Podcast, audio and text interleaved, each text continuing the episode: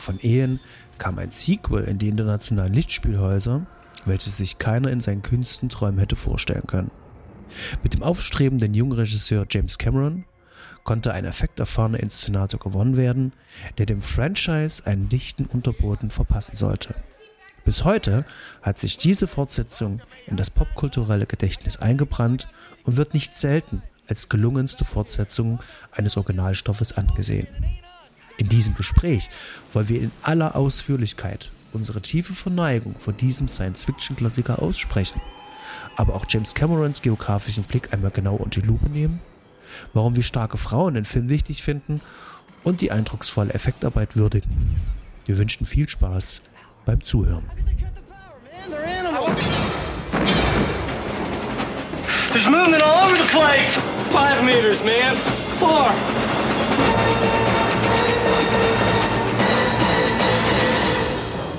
Hallo und herzlich willkommen zu den Nostromo-Gesprächen. Ich bin Sebastian und bei mir ist der Fred. Hallo Fred, ich grüße dich. Hallo Basti, äh, viele liebe Grüße aus dem Weltraum. Oder einfach auch nur Berlin. Viele Grüße zurück aus Leipzig. Bei uns ist es grau, in grau und bei euch? Bestes Novemberwetter, genauso. Es äh, regnet, regnet, regnet und regnet. Perfektes Wetter, um sich einen ähm, schönen Klassiker anzuschauen. Unbedingt. Unbedingt. Und ja, ähm, wie ihr es der Folge schon entnommen habt, wie es ihr vielleicht auch schon ähm, den ähm, Aktivitäten auf Social Media entnehmen konntet, das ist unsere 50. Folge, also ein kleines Jubiläum. Und ähm, das wollen wir natürlich ähm, gebührend begehen. Und ähm, ja, wer, wer sich unseren Feed ein bisschen angeschaut hat, der wird gemerkt haben, da hat sich ein bisschen was bei uns getan. Es sind nur kleine kosmetische Sachen, aber Fred, was haben wir denn gemacht? Und ja, warum? Genau, und vor allem, wer auch jetzt schon aufmerksam hingehört hat, hat es auch schon gehört. Wir haben unseren Namen geändert. Und wir sind nicht mehr äh, die Nostromo-Verschwörung, sondern die Nostromo-Gespräche. Und ja, da gibt es einen Anlass dafür, auf den ich übrigens gar nicht so gekommen bin, aber ähm, du hast dich an was gestoßen, äh, nämlich an den Begriff Verschwörung. Und als du es gesagt hast, dachte ich, ja klar, wenn man äh, so durchscrollt, irgendwie, was gibt es da für Podcasts und dann hört man so unser Namen, Nostromo-Verschwörung, Verschwörung, wer nicht gerade weiß, worauf Nostromo anspielt. Ähm, äh, der ist gerade in den heutigen Zeiten äh, bei dem Begriff Verschwörung vielleicht ein bisschen in die falsche Richtung äh, gelenkt und hört dann unseren Podcast entweder aus den falschen Motivationen oder hört ihn einfach gar nicht. Mhm, exakt das. Also es sind wirklich sehr viele Gründe und vor allen Dingen, ähm, also wir haben das ja nun schon hier im Podcast auch schon mehrfach auch thematisiert und ich habe da auch gar kein Problem damit, mich ganz klar zu positionieren. Ähm, aber alles, was in Richtung äh, Querdenken geht, ähm, äh, gerade auch ähm, wenn es äh, politisch motiviert ist, äh, im Sinne von sowas wie, ähm, bei uns gibt's ja in Leipzig ja leider, ja Gottes ja Legida und sowas, ähm, da gibt's ja auch noch Pegida und den ganzen, ganzen Unsinn. Äh, von sowas distanzieren wir uns und das äh, ähm, ist, ähm, damit möchte ich sozusagen nicht in Verbindung gebracht werden, in keinster Weise. Als wir damals den Podcast äh, ähm, zusammen so aufgebaut haben und das alles entwickelt haben, wenn da war der Name halt auch eher so ein, das soll ein bisschen catchy sein, man sollte ein bisschen dran hängen bleiben. Äh, uns war natürlich schon bewusst, dass der Name natürlich auch ziemlich lang und vor allen Dingen auch ein bisschen nerdy ist. Ja, also wenn man sich mit Ehen jetzt nicht so befasst hat, man muss jetzt nicht intensiv reingehen, ähm, dann wird einem mit Nostromo nicht wirklich viel anfangen können. Ja? Ähm, so können wir jetzt das Ganze aber ein bisschen lockern, indem wir einfach nur Verschwörung mit Gespräche ausgetauscht haben. Und da wollte ich es halt auch bewusst einfach lassen, halt, ähm, das liest sich dann auch ganz gut. Ähm, äh, im Podcatcher ähm, seiner Wahl und ich finde das ähm, die, persönlich zumindest, also mir geht so, ich finde es halt äh, den, den besseren Weg, als zu sagen, wir benennen uns jetzt komplett halt um. Das wollte ich auch nicht. Ähm, und ja, wir hatten ja in der 25. Folge hatten wir ja auch schon mal äh, kurz dr- äh, drüber gesprochen, dass ich nicht ganz so glücklich mit dem Namen bin.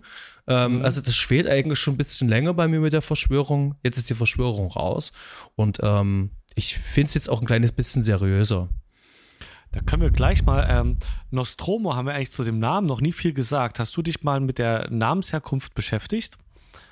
Wir tragen den jetzt seit 50 Folgen ja plus ein paar unveröffentlichte so mit uns rum. Also ich, ich habe es tatsächlich damals auch ähm, bei der Namensfindung wirklich ähm, als dieses ganz klassische ähm, ähm, Bezug zu Ehen halt ähm, Mhm. gesehen halt. Ähm, und ich habe mich damals reingelesen. Ich kann dir aber tatsächlich heute, stand jetzt, gerade gar nicht mehr sagen, ähm, was die äh, Etymologie des Wortes ist, beziehungsweise äh, wofür das noch alles steht. Das habe ich komplett verdrängt. Na dann, äh, dann mache ich das als einfach mal so ein bisschen. Aus dem, äh, weil ich habe mich tatsächlich da vorher nie mit beschäftigt. Für mich war Nostromo einfach das Raumschiff aus Alien. Und fertig. So, also äh, gedacht, schöner Name, schön, hat sich jemand schön was einfallen lassen. Ähm, tatsächlich hat sich wiederum derjenige, der für den ersten Film äh, von Ridley Scott das, den Namen rausgesucht hat, ähm, dafür den Titel eines äh, Romans von Joseph Conrad genommen. Der zum Beispiel auch das Dunkle Herz, glaube ich, äh, geschrieben hat, was äh, auf dem Apocalypse Now ähm, basiert. Nostromo, so heißt der Roman einfach, ist ein politischer Roman. Und ähm, der, der spielt wieder in, fiktiven, in einem fiktiven äh, Land in Südamerika und die Hauptstadt, die heißt äh, Sulaco. Sagt dir das was? Ne, selbstverständlich. Selbstverständlich. Da werden wir heute noch ausführlich drüber sprechen. Okay, aber da kommt ein bisschen unser, äh, unser Podcast-Name her. Wir haben ihn natürlich direkt aus dem Bezug, wie du gesagt hast, zum ersten Film Alien, weil wir den beide so mögen und der beide für uns prägend war. Und in dieser äh, Tradition, wir hatten ja schon so Folge 25 ja auch schon drüber gesprochen, dass wir sagen, immer wenn wir so ein schönes kleines Jubiläum haben, dann können wir ja auch einen Film aus dieser, ähm, aus dieser Reihe ja besprechen. Ähm, und das war auch so. Wir hatten äh, ursprünglich tatsächlich sogar noch einen, ähm, einen anderen Film noch geplant, das müssen wir bis hinten anstellen. Ähm, so dass wir jetzt eben halt diesen Film hier schon mal ein bisschen vorziehen. Ähm, ich hätte den jetzt zum Beispiel eigentlich zu 100 im, im Hinterkopf gehabt, aber äh, dann machen wir es jetzt zu 50. Das ist auch völlig in Ordnung. Es gibt ja noch ein paar Alien-Teile. Ja, es gibt noch ein paar Alien-Teile. Wir haben auch noch nicht drüber gesprochen, ob wir ähm, die äh, Predator-Teile da auch noch mit reinnehmen, also Alien vs. Predator. Ich plädiere ja eher für Nein, aber das, äh, ich, Also äh, da, da, wir sind ja plus zwei, wir können jetzt hier live abstimmen. Ähm, ich brauche die auch nicht. Ich habe sie, glaube ich, so gut wie alle gesehen und es gab bestimmt auch ein paar Minuten, wo die Spaß gemacht haben. Ähm, ja, aber muss man nicht besprechen. Wir müssen jetzt auch, also ich fand den dritten ja eigentlich noch, äh, so in meiner Filmschau-Historie war der auch durchaus prägnant. Äh, den könnte man Ja. vielleicht noch, äh, den könnte man besprechen, müsste man nicht. Und äh, ab dem vierten kann man eigentlich dann sich auch überlegen, ob man das noch macht oder ob man das mal zusammenfassend macht oder so. Äh, vielleicht hier noch ein Hinweis noch dazu, ähm, weil der vierte ist auch schon ein bisschen okay. Die Kollegen von der Cine Couch, die haben jetzt erst äh, äh, vor ein paar Tagen ähm, in ihrer aktuellen Folge über ähm, Alien 4 im Deutschen noch mit dem Untertitel Die Wiedergeburt ähm, gesprochen. Genau, ähm, da könnt ihr gerne mal noch ein Ohr riskieren. Die Folge macht auch Spaß. Ähm, und die setzen sich natürlich auch ein bisschen kritisch da äh, mit dem Film halt auseinander. Also ich möchte vor allem auch ganz gerne irgendwann natürlich auch über Prometheus äh, äh, und Covenant sprechen und, und vor allem auch die Erfahrung, die ich da auch im Kino gesammelt habe. Von daher fände ich das schon ganz gut, wenn man dann zumindestens die, die, die Filme, die Kinofilme ähm, alle mit reinnehmen. Die Spin-offs würde ich vielleicht außen vor lassen. Aber das können wir ja dann noch entscheiden. Okay. Beziehungsweise, ähm, später. Wenn jemand von euch natürlich Interesse hat, dass wir darüber sprechen, dann immer raus damit. Ähm, da freuen wir uns natürlich, ähm, wenn da vor allen Dingen auch Feedback kommt. Das ist immer sehr schön. Genau. Und ähm, ja, mit dieser ganzen Namensänderung ähm, haben wir ein paar kleine kosmetische Änderungen gemacht. Ähm, ihr habt schon gesehen, ähm, unser Logo und Banner hat sich hier ein bisschen verändert, ein bisschen angepasst, den ein oder anderen Lensflair noch reingemacht und das Ganze ein bisschen äh, angeglichen. Das äh, Intro hat sich auch verändert, ist ein bisschen düsterer. Wir haben jetzt sozusagen ein bisschen mehr diesen ähm, Raumschiff-Sound ähm, und ja, das soll ein bisschen Droning halt sein, so wie er halt auch wirklich so die Nostromo durchs All gleiten würde. Und genau. Das sind eigentlich so unsere Änderungen. Ach, Moment, stopp. Äh, Mhm. äh, ihr Mhm. findet uns jetzt auch auf Instagram. Ach ja, das habe ich Da. auch schon bemerkt. Ganz genau. Da könnt ihr uns gerne folgen. Dort äh, werden wir regelmäßig noch was posten, gerade über die Stories. Da kann man immer mal viel schöne Sachen machen. Und dort werden wir versuchen, vor allen Dingen auch ähm, News, die uns auch einfallen und ähm, Behind-the-Scenes-Material auch dort immer mit zu posten. Also, dass ihr dann eine zusätzliche Informationsquelle habt. Und äh, der Tage wird dann auch noch der YouTube-Channel noch gelauncht. Da könnt ihr dann dort auch noch die Folgen dort nachhören. Wer also kein Instagram und Twitter hat oder sonst irgendwas ähm, oder beziehungsweise Spotify, äh, iTunes oder Deezer oder wie auch immer, der kann uns dann bei YouTube dann auch noch anhören. Und ähm, ja, da ich ja selber ja auch ähm, äh, YouTube-Content auch ähm, herstelle, also Mhm. drehe und filme, kann ich mir auch vorstellen, das wäre auch mal schön, dass wenn wir uns mal direkt sehen, dass wir vielleicht sogar auch mal eine Folge machen, wo ihr uns sehen könnt und dafür ist natürlich YouTube wunderbar geeignet. Genau, also an alle äh, Kosmetiker und Maskenbilder draußen, wir brauchen jemanden. Genau.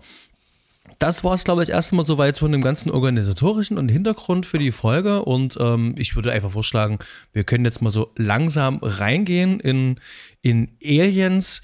Fred, wir hatten schon in Folge 25 äh, ausführlich darüber gesprochen, wann du diesen Film das erste Mal gesehen hast. Ja, das habe ich Ähm, bestimmt erzählt. Das hast du erzählt und dass du diesen Film auch vor dem ersten Alien gesehen hast. Genau, da kannst du dich dran erinnern, das ist ja super. Äh, äh, ja, tatsächlich ist das so. Ich habe den, äh, den zuerst geschaut, das ist meine erste Begegnung mit äh, äh, dem äh, Xenomorph. Und ähm, es hat mich total geflasht. Es hat auch meine ganze, meine Vorlieben und wie ich Filme sehe oder was ich für die empfinde, auch sehr geprägt. Ähm, das war dann, da es relativ früh war, ich sage jetzt mal, es müsste mit um die 14 gewesen sein. Ähm, ich hatte das ja erzählt, dass ich das, glaube ich, im, äh, auf einer Klassenfahrt gesehen hatte und da ähm, auch einen richtigen Schockmoment hatte, halt, weil wir alle gebannt geschaut hatten und irgendwo in einer richtig spannenden Szene dann auf einmal jemand reinkam und die Türe geknallt hat ähm, und äh, der ganze Raum zusammenzuckte. Also es war ja, und ab da habe ich diesen Film auch öfter gesehen, ähm, immer wieder mal, weil der einfach geil ist. So, also es, äh, danach habe ich äh, viele Science-Fiction-Filme auch eher aus der Brille gesehen oder Actionfilme und daran gemessen und äh, konnte vieles dann vielleicht auch nicht mehr so genießen, weil ähm, der Cameron in diesem Film Action einfach mal wahnsinnig packend und äh, darstellt und auch so, dass es einfach dieser Sci-Fi-Aspekt äh, super mit drin ist. Ähm, dass man so dieses in an, äh, auf andere Welten und da eben nicht einfach äh, Next Generation mäßig in einem clean Raumschiff rumschwirren und ähm, da mal auf einen Planeten gehen, sondern dass man so mitten im Dreck wühlt, also dort, wo es, es fühlt sich so an, als könnte es so sein. Und gleichzeitig hofft man, dass es nicht so ist, nicht so düster. Nicht so von äh, Kapitalismuskritik ist drin und alles Mögliche. Äh, ist einfach, ja, dieser Film hat viele mehr ausgelöst und mich äh, auch oft begleitet.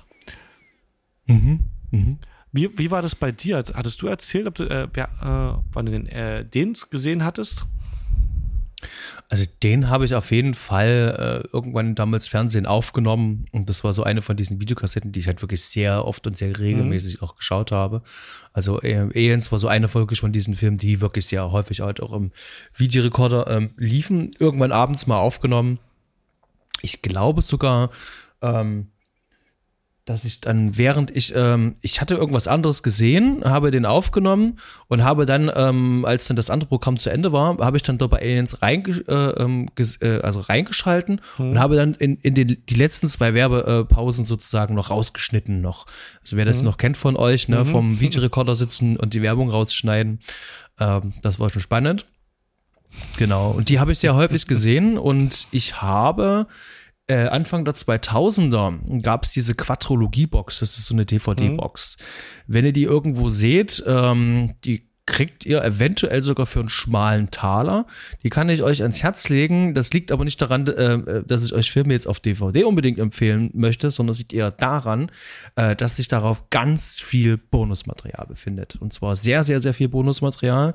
Zu jedem Film eine zusätzliche DVD und dann nochmal eine extra DVD ähm, schon allein die extra DVD hat neun Stunden Bonusmaterial mhm, und dann klar. hat äh, jede einzelne DVD zu jedem Film nochmal auch noch was an die vier Stunden oder so.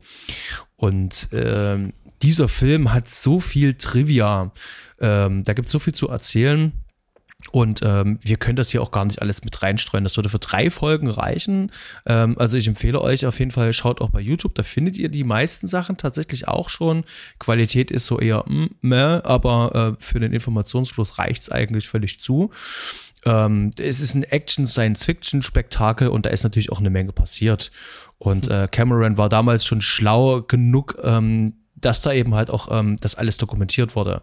Ne, ähm, es gab viel Budget und ähm, da gab es natürlich dann auch entsprechendes ähm, Behind-the-Scenes-Material und das ist schon wirklich sehr spannend und vor allen Dingen ähm, ja ausführlich, sehr, sehr ausführlich.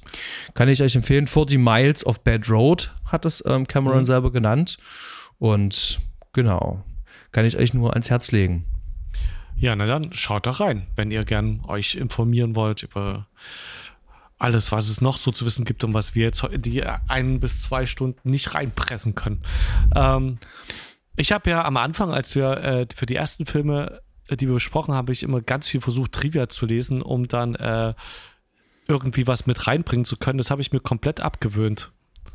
Also mhm. ich, bin, ich, bin, mhm. ich bin wirklich immer ganz gezielt äh, mit als eines der ersten Dinge in den Trivia-Ordner bei IMDb gegangen zu dem Film um halt möglichst viele Fun Facts zu haben. Und ähm, da gucke ich mittlerweile gar nicht mehr rein, sondern einfach das, was beim, wenn ich so das ein oder andere lese, dann kommt, das bleibt halt hängen.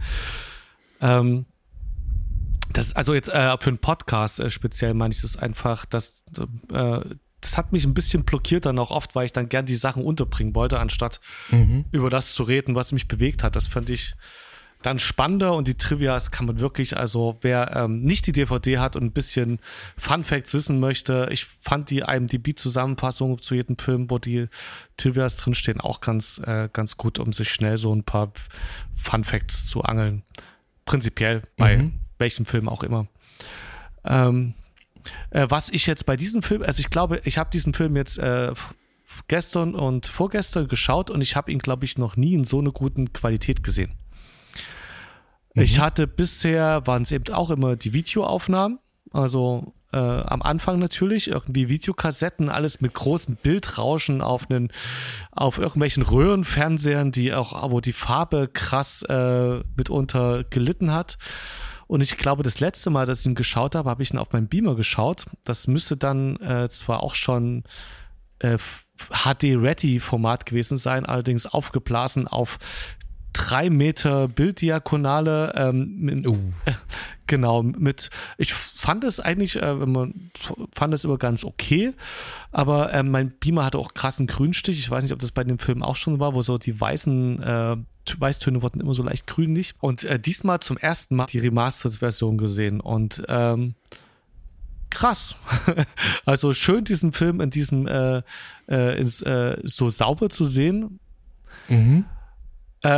Und witzigerweise die Sehgewohnheiten, also gerade was CGI, was man jetzt so alles, was man äh, da so kennt, äh, ähm, wie sehr man jetzt auf, äh, wie, äh, also wie stark ich Kulissen als Kulissen wahrnehme. Das hat sich irgendwie geändert. Weißt du, was ich okay. meine? Oder, äh, oder zum Beispiel im, bei Aliens die ganzen, net, äh, ja, doch äh, ähm, diese im Raumschiffgang die Sachen, die da so äh, von dem Alien, da so dieses organische, das sah, ja. das sah durch das gestochene Bild leider ein bisschen unecht aus. Ich, ich hätte mir jetzt auch noch zusätzlich natürlich noch die Blu-rays geholt. Die kriegt man in so einer relativ einfachen Box. Äh, Amaray Box ist das und äh, da sind die, ich glaube, auch die vier Filme sind da drinne äh, als Blu-ray-Variante äh, restauriert. Ähm, super Fassung kann man machen. Ich glaube für knapp 20 Euro oder irgend sowas halt oder sogar weniger.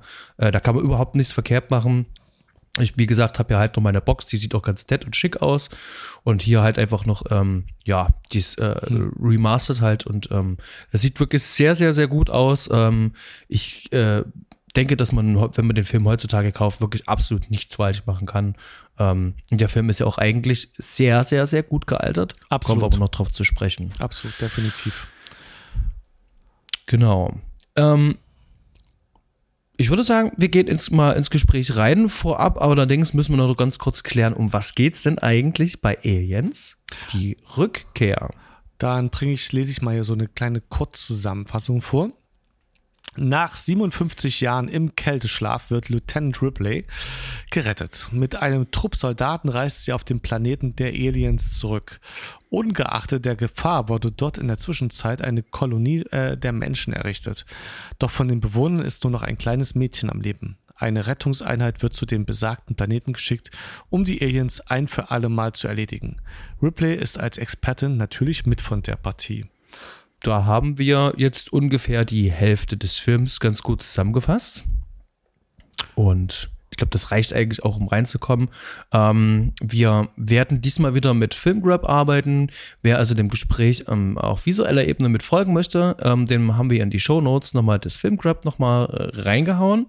Und äh, dort ähm, äh, äh sind sozusagen immer die, die Screen Grabs. Da könnt ihr sozusagen schauen. Wir hangen sozusagen da so ein bisschen an in den großen Schlüsselszenen hang, halt, äh, hangen wir uns ein bisschen lang. Ähm, Gerade am Anfang haben wir ziemlich viel Parallelmontage.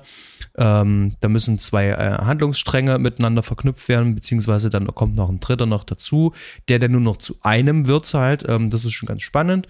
Und da könnt ihr uns äh, auf Filmgrab wie gewohnt dann folgen. Genau. Ähm, die meisten unserer Zuhörer werden diesen Film gesehen haben und kennen und wahrscheinlich auch äh, äh, häufig gesehen haben, so wie wir es auch getan haben. Aber einfach nur ähm, hier der ähm, mhm. Vollständigkeit halber. Der Film ist von 1986 und ähm, ist äh, eine US-Produktion, die allerdings in Großbritannien gedreht worden ist. Mhm. Ähm, wir haben es bei dem Film, ähm, gibt, es liegen zwei Versionen vor. Es gibt einmal die ganz klassische ähm, Kinofassung mit 137 Minuten und dann gibt es noch den Director's Cut von 154 Minuten. Und ähm, das werdet ihr jetzt im Gespräch auch merken. Fred hat die Kinofassung gesehen, ich habe den Director's Cut gesehen. Genau. Und ich und glaube, ich hatte damals auf Video oder DVD mir auch schon mal die äh, Directors Cut-Version ausgeborgt, aber ich kann mich äh, nur ganz marginal dran erinnern. Genau. Ja, Regie und Drehbuch James Cameron, da wird heute noch eine Menge zu erzählen sein. Ähm, produziert hat es seine damalige Frau, die Gail Ann Hurd. Und Musik äh, von dem ganz jungen James Horner an der Kamera der äh, ehemalige äh, Kamera-Operator bzw. First Assistant ähm, vom Kameramann äh, aus Teil 1, Adrian mhm. Biddle, der danach dann wirklich eine sehr, sehr, sehr ähm, erfolgreiche Karriere als ähm, DOP halt auch hatte. Und ähm, Schnitt Ray Lovejoy ähm, ist hier an der Stelle unbedingt zu erwähnen, denn der hat hier wirklich echt eine ganze Menge zu tun. Also gerade bei so einem Film mit so viel Material auf mhm. so einer Laufzeit ist das schon eine wahnsinnige Mammutarbeit und ich finde, ähm, das ist ihm gelungen. Da sprechen wir natürlich auch. Ansonsten, Besetzung, wen haben wir alles dabei, Fred? Ja, also wir haben natürlich äh, wieder an Bord äh, Sigourney Weaver als Anne Ripley. Ähm, dann ähm, Carrie Henn als Newt, als das kleine Mädchen. Äh, die kennt man, glaube ich, ähm, nicht weiter, ne? Michael Bean, ähm, der im Terminator schon mitgespielt hat, vorher mit äh, Cameron zusammen. Lance Henriksen als äh, Android. Paul Reiser als äh, quasi Bösewicht, der aber eigentlich als Stand-up-Comedian vorher unterwegs war. Bill Paxton äh, ich frage mich gerade, äh, egal, Bill Paxton halt, ähm, den kennt man auf jeden Fall auch noch und die anderen sind vom Namen her, glaube ich, unbekannte, aber man kennt die Gesichter mitunter. Ähm, zum Beispiel William Hope, ähm, äh, Shannon Goldstein und gibt Mark Rolston sagt mir auf jeden Fall vom Namen her irgendwas, als müsste ich den noch aus mehreren Filmen kennen. Äh, weiß ich aber gerade nicht. Wahrscheinlich schon, ja. Der hat eine sehr lange Ja. Filmliste. Ansonsten ist nur eine, den du wichtig findest, dass der erwähnt werden sollte. Nö, wir haben sie eigentlich soweit alle, also Genau. gerade auch mit Paul, Paul Reiser, ähm, der jetzt auch zuletzt hier in der ähm, Stranger Things ähm, Serie noch mitgespielt hatte. Und äh, naja, Janet äh, Goldstein werden die meisten sowieso kennen aus vielen ähm, James Cameron Produktionen. Hat sie sozusagen immer so eine kleine Nebenrolle gespielt. Ähm, in Terminator, in Titanic spielt sie ja mit. Ähm, also die hat man da auch zum Beispiel auch gesehen in den 80ern ganz viel ähm, Little Weapon und genau. Ähm, ja, ich glaube, das reicht auch erstmal und ähm, lass uns doch mal einfach in den Film reingehen und zwar ähm, in das äh, tolle Opening. Ähm, ich finde das ja immer toll, wenn man ähm, den Space sieht ähm, und dann über dem Space dann die Credits dann halt auch laufen. Das ist schon spannend mit äh, der Musik, ähm, die von James Horner, wie die sich dann so langsam so aufbaut, äh, diese, ähm, die, diese, diese Hörner, die da auch immer einsetzt ähm, so ganz tief so ein bisschen wabern und dann nach oben ziehen, so ein bisschen so verzerrt. Ähm, das äh, hat schon eine ganz ähm, äh, bedrohliche ähm, Stimmung, baut das schon auf. Und äh, der hat auch so ganz viel so ähm, Marschelemente halt auch drin, also ganz Ja. viel ähm, Military ähm, Snare und sowas. Und das ist schon, ähm, das, das legt schon ganz klar so eine Richtung fest. Und das finde ich halt ziemlich gut, wenn man vor allen Dingen auch noch weiß, dass der sehr wenig Zeit für diesen Film hatte. Genau, mit zwei Wochen und dann sollte das fertig sein. Genau. Und da musste er sie sozusagen ähm, aus älteren Stücken, die er irgendwann mal geschrieben hatte, sie selber recyceln und hat mehr oder weniger kaum geschlafen, um hier diesen ähm, Score fertig zu machen. Ähm, ich finde nicht, dass es sich wie ein ähm, Flickenteppich anhört. Ähm, der, also so zum Hören ist er ein bisschen sperrig, aber für den Film passt ja wahnsinnig perfekt. Der passt runter und war sogar Oscar nominiert, glaube ich. Ne? Ähm, also hat auch gut Beachtung gefunden. Ja, also es ist auch sehr, ähm, sehr markisch, es ist sehr eigengängig, also sehr, sehr eigenständig vor allen Dingen auch und ähm, greift halt auch wirklich diese Themen, gerade mit dem Militär, mit den Marines, greift er halt schon vorweg. Und ähm, ich habe dieses Thema ähm, jetzt, ähm, also, also den Soundtrack von, von, von Aeons, der ist gerade so in, wer sich so ein bisschen mit äh, Metal, Extreme Metal auseinandersetzt, der war dort sehr beliebt äh, bei einigen Bands. Also die Band Malevolent Creation, hier vielleicht mal noch äh, kurz erwähnt, haben auf ihrem dritten Album Stillbirth, haben die das als selber als Album-Intro verwendet um in den ersten Song dann einzuleiten. Und äh, die polnische Band Jettering, äh, die gibt's leider gar nicht mehr, aber ähm, hier eine Empfehlung an der Stelle für die Leute, die ähm, ja harte Musik was abgewinnen können. Ähm, die haben äh, das eine Thema, und zwar diese Elevator-Thema, wo ähm, Ripley dann zum Schluss dann sozusagen auf äh, Alien Queen Jagd geht, um ähm, Newt zu befreien. Äh, die haben das, ähm, ähm, ähm, dieses Thema komplett auf Metal, auf Death Metal sozusagen ähm, umgemünzt. Wer unserem Social Media Feed auf Instagram gefolgt ist, ähm, der wird das schon mal gehört haben. Da habe ich das in der Story gleich mal mit eingebaut. Ähm, ich hau euch das mal mit in die Show Notes, da könnt ihr mal mit reinhören. Äh, hören. ähm, das ist schon wirklich ähm, ähm, spannend gemacht und äh, gut gemacht vor allen Dingen. Und ähm, ja, mein Ohr mal wert, mal reinzuhören. Genau, macht es. Genau. Und wir waren aber ja stehen geblieben bei den ähm, Opening Credits und ähm, ich finde das halt immer wahnsinnig toll, ähm, dann halt zu sehen, diesen Space halt und dann halt einfach nur Schrift drüber. Das ist ähm, so einfach, wie es klingt, ähm, so schön nimmt mich das dann halt auch mit. Da schaue ich mir wirklich sehr gerne Credits halt auch an. Dann sieht man dann natürlich schon die, die ersten Szenen ähm, von dem, ähm, von diesem kleinen ähm, äh, äh, Begleitschiff sozusagen, das Nostromo, was abgesprengt worden ist halt. Und ähm, das ist schon, das ist schon echt spannend äh, so, gemacht. Also da komme ich halt wirklich super rein und ja, dann geht's ja eigentlich schon richtig los. Ähm, das, ähm, da so eine Apparatur, dieses, ähm, äh, dieses ähm, Begleitschiff da ähm, aufschneidet. Und da kommt dann so ein Scanner rein und scannt dann erstmal dieses Raumschiff ab und findet dann halt Ripley. Und ich, äh, ich habe mich immer nur so gefragt halt, ähm, also Cameron lässt sich wirklich sehr, sehr, sehr viel Zeit, um uns zu zeigen, wie dieses ähm, Schiff sozusagen ähm, inspiziert ähm, wird, wie das ähm, Ripley da geborgen wird. Also das hätte man locker in einer halben, dreiviertel Minute machen können und vor allen Dingen eine Menge Geld und Effekte hätte sparen können. Ne? Also gerade mit diesem Ja. Scanner und diesem ganzen Drum und Dran, aber das ist trotzdem drinne. Und ich finde, das ist schon ähm, ein, ein, ein, ein, guter Schlüssel auch für ähm, die Art und Weise, wie James Cameron Filme macht. Ähm, wie findest du denn diese, diese Eröffnungsszene eigentlich? Na, äh, es, es zieht rein. Also sie ist wahnsinnig atmosphärisch und die bringt eine Ruhe in dem Film rein, die der ja dann zunehmend äh, zurücknimmt. Und äh, der Film endet ja in einem in einem ewig langen Action-Spektakel und am Anfang diese Atmosphäre, das bringt mich da in den Weltraum rein, in diese Stille, die der Weltraum hat. Ähm, es schließt äh, atmosphärisch eher an den ersten Teil auch einfach mal an. Also gerade wenn ich jetzt den ersten Teil tatsächlich vorher gesehen habe, äh, passt das da auch gut rein.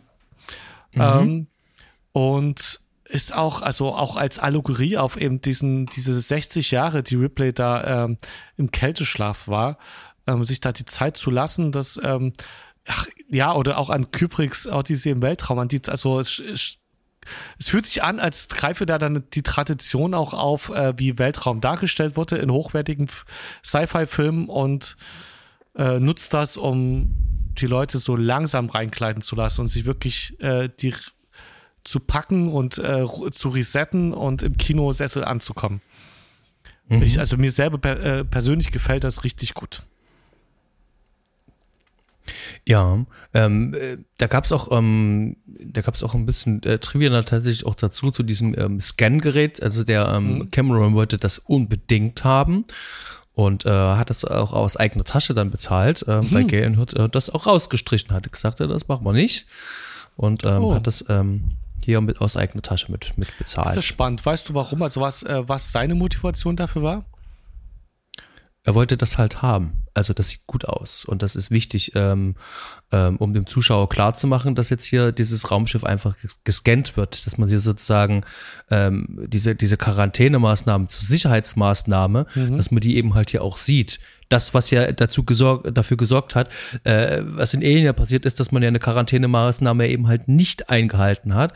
Ja. Und ähm, hier wollte der das eben halt gleich von Anfang an klar machen. Äh, wir sind jetzt hier, ähm, wo das ganz wichtig ist und wir gehen auf Distanz, scannen das Ganze und erst dann kommen wir sozusagen an Bord.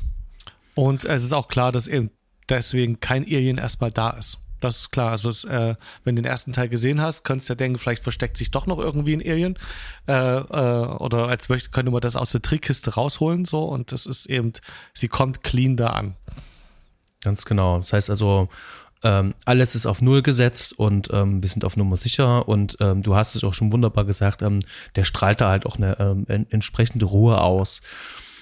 Die wird aber je wieder unterbrochen, diese Ruhe, ähm, denn dann gibt es einen Schnitt, ein bisschen Zeit ist vergangen und ähm, äh, die Ripley wacht auf einer Station auf und ihr wird erstmal mitgeteilt, dass sie 57 ähm, Jahre lang äh, im All rumgegeistert ist. Das ist natürlich schon ähm, eine, eine harte Sache. Und äh, das Ganze ist aber geschickt gemacht, ähm, denn das Ganze ist wie ein Traum. Ähm, und äh, da sehen wir dann, wie ähm, äh, ein Ehen sich aus ihrem Bauch sozusagen ähm, äh, durcharbeiten möchte. Und dann wacht sie einfach nur auf. Das heißt, dazu spricht alles, was wir sozusagen ab dem Moment, wo sie aufwacht, äh, sehen, ist zwar ein Traum, aber es ist eigentlich ganz geschickt gemacht. Wir Ja. kriegen ja trotzdem die, die wichtigsten Informationen, kriegen Genau. wir halt einfach nur. Also das könnte sich genauso bis zu diesen äh, äh, Chessburster-Szene äh, selber ja eigentlich auch zugetragen haben. Und ich finde es ein schönes, geschicktes Spiel von Cameron, sozusagen da auch mit ähm, äh, solchen Verfremdungseffekten hier zu arbeiten, ja? mit Traum und Realität ein bisschen zu spielen. Genau, Ja, genau, man ist sofort auch wieder in Hochspannung drin, man ist in dem Grusel drin ähm, und äh, kann, es ist äh, verdeutlicht auch einfach ganz gut, was sie für Traumata da noch äh, in sich trägt und durchmacht. Ähm, das, ja, und es ist einfach super, ich finde es auch super gut verpackt, das äh, zusammenzuwerfen, so die Einführung der Fakten und dann aber das äh, so in, um zu verpacken. Ja, dann kommen ja Szenen, die sind, äh, also bei Filmcrap kann man jetzt äh, die äh, Szene sehen, äh, das Bild sehen, wo ähm, Ripley da auf einer Bank sitzt vor einem vor Bäumen und die ist in der Filmfassung nicht drin. Oder zumindest kann man nicht erinnern. Also sind da Szenen aus dem Director's Cut drin. Mhm, genau. Ich habe die letzten Jahre eigentlich nur noch, also seit äh, der DVD, seitdem ich die Box da habe, eigentlich nur noch den Director's Cut gesehen. Ähm, ich kenne Leute, ähm, die schwören auf, den, auf die Kinofassung. Ähm, ich bin nur mit der sehr vertraut. Äh, die macht sehr viel Sinn, die Director's Cut-Fassung. Ähm, zum Beispiel auch die nächste Szene. Ripley sitzt ähm, in so einem künstlichen Garten. Ähm, das ist alles nur äh, 3D ähm, Holo, ähm, mhm. Holographie. Und ähm, dort äh, erfährt sie, dass ihre Tochter äh, schon bereits gestorben ist. Ja? Und da sieht man dann genau, halt auch ähm, ja. so ein Bild ähm, von ihrer Tochter ähm, äh, im hohen Alter. Das ist zu diesem Zeitpunkt tatsächlich die Mutter von Sigourney Weaver, mhm. äh, die auf dem Bild da drauf zu sehen ist. Und genau, so eine Szene äh, sind da halt noch mit drin, die dann rausgeschnitten worden sind. Geht dann über in, in eine Szene, ähm, die, ähm, die ist äh, ganz geschickt gemacht. Denn ähm, 1986 war es jetzt noch nicht so, dass jetzt äh, ähm, jeder äh, diesen Alien-Film gesehen hat ähm, und trotzdem gerne Aliens sehen wollte. Und das war damals natürlich auch üblich zu sagen, okay, wir müssen jetzt hier ähm, ein Stück weit einfach noch ein bisschen was erklären, damit du weißt, was im ersten passiert ist, wenn du ihn jetzt zum Beispiel noch nicht gesehen hast, ja. Also der Film wollte ja auch ganz gezielt ja auch Leute ins Kino bringen, die auch den ersten nicht gesehen haben. Mhm. Und ähm, dazu ist natürlich diese Szene hier äh, ganz besonders wichtig, wo nochmal alles erklärt wird. Wer hat dort mitgespielt? Was ist passiert? Ah, ein Alien äh, ist ans Bord gekommen. Und ähm, so wird uns als Zuschauer, wie auch den dortigen Leuten von der in Anführungszeichen Gesellschaft, wird es natürlich dann dort schön erklärt. Ähm, natürlich glaubt man ihr dort überhaupt nicht. Ähm, und ähm, ja, versetzt sie mir, beziehungsweise man nimmt ihr natürlich den Dienstgrad weg, denn sie hat da ja ein riesengroßes Schiff mit äh, ganz viel Wert dort in die Luft gejagt und es gibt ähm, keine Beweise ähm, für das, was denen dort halt passiert ist. Mhm. Und ähm, naja, erzähl mal was von einem Ehen, ähm, was äh, Säure äh, statt genau. Blut hat und Genau, ähm, das ist schon, ähm, äh, klingt alles natürlich sehr paranoid und ähm, nicht gesund. Und dann ist sie natürlich auch nicht sehr diplomatisch. Sie ist natürlich auch sehr, sehr aufgeregt. Na, natürlich, für, für, sie ist das ja erst äh, gerade erst passiert. Ne? Ähm, und ja, das ist so eine Szene, ähm, die, die macht einen natürlich auch ein bisschen wütend. Ne? Das ist so eine, ähm, das schürt so auch so ein bisschen so dieses, ähm, ähm, diese, diese, diese graue Eminenz von dieser Gesellschaft, von der da immer die Rede ist, halt, also im ersten noch mhm. subtiler. Äh, hier ist es aber schon ein bisschen bedrohlicher. Das wird das ja dann später ja noch ähm, äh, mit Paul Reiser, der Figur, hat dann noch ein bisschen weiter rausgearbeitet. Ähm, dass sich das sozusagen, du hast noch so einen, so, einen, so einen stillen Antagonist, der auch immer noch mit dagegen ist. Ähm, und das finde ich eigentlich immer so, äh, als zusätzliche subtile Bedrohung finde ich das eigentlich immer sehr schön, diese Gesellschaft. Hm. Weiß nicht, wie siehst du das?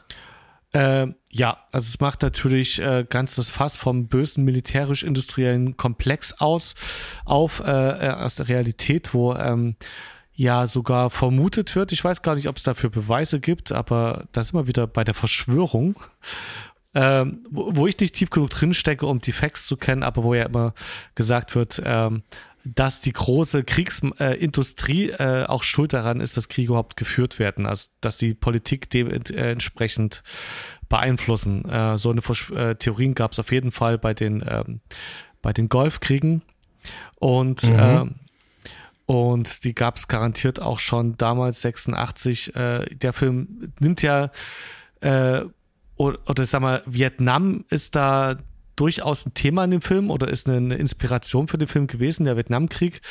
Ähm, da ja Cameron für Rambo 2 dieses äh, Drehbuch geschrieben hatte, was da nicht angenommen wurde und der auch äh, viel da, also dieses, äh, diese Militärsachen damit reinnimmt. Und ähm, ja, hier sind halt die bösen Firmen, die als Kriegstreiber irgendwie oder die da äh, das ab, wie es so wie du es gesagt hast, die einfach eine Bedrohung sind und vielleicht sogar das größere Übel sind. Ähm, mhm. Und äh, die dafür verantwortlich sind, dass äh, da überhaupt äh, die Menschheit immer wieder ins Unglück gestürzt wird. Mhm. Das sind Entscheidungen in irgendwelchen Büroräumen von irgendwelchen Grauanzugträgern. Ähm, hm denen sozusagen Profite sozusagen wichtig sind und ähm, dann Menschenleben sozusagen dann auch entbehrlich sind, wie wir es auch im ersten schon gesehen haben. Äh, hier auch mal ganz kurz nochmal nachgefragt, weil du sagst, äh, das Drehbuch ähm, für Rambo 2 wurde abgelehnt. Das, äh, er ist ja, er kriegt ja die vollen Credits für Rambo 2. Ja. Also er hat ja das Drehbuch geschrieben. Und das ist ja die Vietnam, äh, ähm, äh, Thematik ja in dem Film. Genau, nachdem- Also er, Äh, nachdem was ich gelesen habe, hat aber Sylvester Stallone äh, sein Drehbuch komplett überarbeitet und äh, Cameron selber hat auch irgendwie Abstand genommen bei Rambo 2. Von, Mhm. ne? also er hat äh, mit trotzdem dran geschrieben, er kriegt auch den vollen Credit halt auch am Ende ähm, dafür. Also, äh, also die, die Motivation vor allen Dingen auch dorthin zu gehen mit, mit dem ganzen Drum und Dran, das ist schon Cameron halt. Aber die Figur Ja. von äh, Rambo, die, die hat äh, Stallone dann noch ein bisschen weiter ähm, so, okay. ausformuliert. Hm? Und wenn man sich zum Beispiel jetzt, ähm, ähm, weil es gerade passt, äh, die, äh, wie heißt es, City Cobra äh, anschaut, Ja. ne, also Cobra, ähm, dann macht das natürlich schon Sinn. Dann siehst du schon alles klar, was ist von Stallone und was ist jetzt von, von, von, von Cameron. Das kann man schon bei Rambo 2 da schon ganz gut sehen. Genau, aber ähm, kommen wir wieder zurück. Ähm, Wayland Yutani ähm, als Firma hier so im Hintergrund hat mir jetzt gerade so als Thema. Ähm, ja, ähm, ist ein, schöner, ein, ein schöner zusätzlicher ähm, Antagonist und ähm, subtile Bedrohung im Hintergrund. Und ja, finde ich, ähm, ich glaube, Cameron hatte das damals auch aufgegriffen. Ähm, das äh, gab sozusagen schon, ähm, man sieht es im ersten Teil nicht so bewusst, ne? Da wird immer nur mal ganz kurz so drüber gesprochen halt, aber hier hat es richtig schön mit aufgegriffen halt. Auch überall prangt halt auch das Logo. Ähm, und da kommen wir eigentlich auch gleich noch mal zur ähm, ähm, Director's Cut-Fassung, denn da gibt es noch erweiterte Szenen. Ja, und in der äh, Kinofassung ähm, sieht man jetzt in folgende Szene nicht. Ähm, und da muss ich wirklich sagen, also da kann man ja sagen, was man will, aber ich finde eigentlich schon, ähm, dass es sehr hilfreich ist, wenn man A, das Leben auf dieser ähm, Station sieht, und zwar ähm, auf dem Planeten LV, LV426, wo die äh, Nostromo-Crew damals das ähm, Alien gefunden hatte in dem Raumschiff. Dort auf diesem Planeten sind jetzt Terra-Wandler, also die stellen Sauerstoff halt her. Und man sieht jetzt dort so ein bisschen so die Station, so ein bisschen den Arbeitsalltag. Und dann sieht man auch dort eine Familie, wie die dort mit so einem, äh, ja, so ein Gefährt, so ein Mondgefährt, so ein Mondfahrzeug da, da, da rumfahren. Und dann entdecken die dort das Raumschiff. Ja. Das finde ich eigentlich schon ähm, ganz, ganz, ganz, ganz, ganz gut, dass man das jetzt sieht, wie die das erst entdecken. Und dann natürlich dann auch den Facehugger dann mitbringen, der ja dann dafür sorgen wird, ähm, dass dann dort diese ganze Station mehr oder weniger ausgelöscht wird. Ähm, das passiert dann alles im Off, das sieht man dann nicht, aber wir sehen sozusagen die Beginnings. Ähm, weil für mich war das immer damals auch so, so, diese, so ein Punkt, ich habe das nicht ganz verstanden. Ähm, wieso da 57 Jahre lang was ist und ausgerechnet jetzt, was halt losgeht. Jetzt sehe ich es wenigstens, dass die erstmal das Raumschiff entdeckt haben, dass das sozusagen gar nicht aufgefallen ist. Ähm, aber da gehört trotz alledem ganz schön viel ähm, Suspension of Disbelief mit dazu. Ähm, allgemein bei dem Film.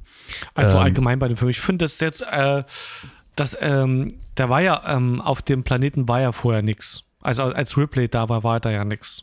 Da war ja nur das, äh, waren ja nur die Aliens. Da war, äh, und die Kolonie, beim, so beim Gucken, die ist halt irgendwann dazugekommen und auf einmal ist der Kontakt abgebrochen. Also ich habe da ehrlich gesagt, also fand ich das nachvollziehbar. Also die, äh, ich kann mich daran erinnern, dass ich, wie gesagt, den Director's Cut gesehen habe. Das sind halt schöne Zusatzinfos, aber den Punkt fand ich jetzt nicht so dramatisch, dass der gefehlt hat. Das, ich fand, das fand ich irgendwie okay. Mhm. Und vielleicht sogar der Spannung viertelig, weil du eben, äh, weil es könnte auch sein, dass es nicht das Alien ist. Es, äh, es richtig, also wenn du den Director's Cut nicht siehst, dann ist ja da einfach nur der Kontakt abgebrochen erstmal. Ne? Mehr Infos hat man ja gar nicht. Könnte, Es könnte ja alles Mögliche sein. Und das, äh, der, dass es das Alien ist, kommt ja erst raus, als sie dann äh, später gelandet sind und auf die ähm, Sta Station, die Kolonie dazugehen. Und bis dahin hätte es auch einfach nur theoretisch Ripley auch bloßgestellt werden können als Spinnerin. So, so ist es in der Filmversion quasi. So kam das bei mir auch an. Was ja auch in der, in der bereits ähm, erwähnten Szene ja hier ähm, bei dieser Befragung ja auch schon ein bisschen etabliert wird, dass sie so ein bisschen halt als die ähm, Verrückte dargestellt wird. Das, Genau. das, das macht schon Sinn. Ähm, das Ganze wird dann ein bisschen abgerundet. Ähm, man sieht sozusagen nochmal Ripley, ähm, wie sie nicht schlafen kann, Albträume hat. Und ähm, der ähm, von Paul Reiser hier ähm, gespielte äh, ähm, äh, Burke, Carter Burke, mhm. ähm, der hatte sie ja ähm, davon in Kenntnis gesetzt, dass auf dem Planeten der Funkkontakt dann abgebrochen ist und möchte sie jetzt ganz gerne ähm, mit äh, dazu gewinnen, ähm, nachzuschauen, was ist denn da eigentlich alles passiert und ähm, will sie da sozusagen mit als Beraterin haben.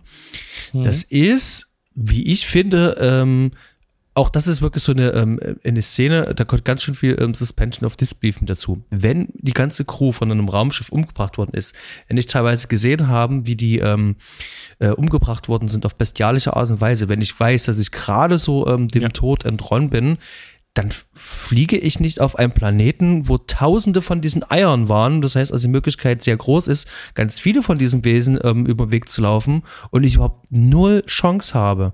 Also egal, ob da ganz viele Marines mit dabei sind oder nicht, aber da würde ich doch einen Teufel tun, um da nochmal hinzufliegen. So sieht's aus. Also das ist äh, echt krass, dass man das dem Film erstmal so irgendwie abnimmt. Und ich finde, ähm, weil, weil James Cameron, der ist so, gerade bei solchen Sachen, der ist ja so schonungslos. Der sagt das ähm, und du hast die Möglichkeit, nimmst das hin oder nimmst es halt nicht hin, weil der Film aber so schnell ist. Also der ist schon, ab diesem Moment mhm. ist das schon relativ zügig. Ähm, und man muss ja auch sagen, also Sigourney Weaver macht das ja sehr gut hier die ganze Zeit. Das heißt also, äh, die muss das ja tragen und das schafft sie, das gelingt ihr. Die nimmt mich da mit. Da weiß ganz genau, ich muss das jetzt hier auf die Karte setzen hier. Das macht Sigourney Weaver und ich muss jetzt hier ruppig und schnell das Ganze halt erzählen. Und da wird schon umgeschnitten. Und dann sind wir schon auf das Sulaco und dann, dann, dann, dann, dann sehen wir sozusagen schon die Marines. Also du, du wirst dann ab dem Moment mehr oder weniger schon auf eine Achterbahn mitge äh, mitgenommen und ich Achterbahnfahrt mitgenommen. Mhm. Und ich mhm. finde das, äh, das ist so, ähm, äh, so, so ein bisschen so ähm, guter Filmkit. Ne? Also es gibt so ähm, markante Szenen und Schlüsselszenen, aber um die Szenen miteinander zu verbinden, braucht es so einen gewissen Kit. Und das hier ist sozusagen so eine, so eine, so eine, so eine Schlüsselszene. Ähm, Believe it or not, ähm, da musst du jetzt mit und da brauchst du halt einen guten Schauspieler und das äh, macht Sigourney Weaver, macht das ähm, wahnsinnig ja. toll und ähm, ich, ich glaube das halt. Dann äh, will sie keine Albträume haben, sie will sich in Ängsten stellen. Ähm, ich komme mit und will sich dann nur noch kurz vergewissern ähm, bei dem Carter Burke, ähm, dass die, ähm, wenn die Aliens dort finden, dass sie die dann nicht mitnehmen und studieren wollen, etc. pp. Also so eine Rückversicherung. Ja, na und ein bisschen diese Aussicht. Äh, es, äh, es wird halt nicht so ausgewalzt, aber was ähm, bei mir auch immer ankam, ist eben, sie ist da jetzt auf einmal auf den Ladedecks unterwegs und war ja früher ein äh, höherrangig, höherrangiger irgendwas, Offizier, was auch immer. Ähm, und äh, da wird sie ja die ganze Zeit also unter ihrem Niveau behandelt und als Spinnerin, die sie ja selber nicht ist. Und vielleicht catcht das auch nochmal für so eine selbstbewusste äh, Frau, die was sein möchte, dass sie ihren Status zurückbekommt als Flight Lieutenant oder was das war ähm, womit sie ja geködert wird. Dass das nochmal mhm. so ist, dann mache ich das halt. Also so nach dem Motto, das ist auch kein Leben, wenn ich hier auf Ladedecks arbeiten muss ähm, und die ganze Zeit zum verrückten alten Vibe erklärt werde.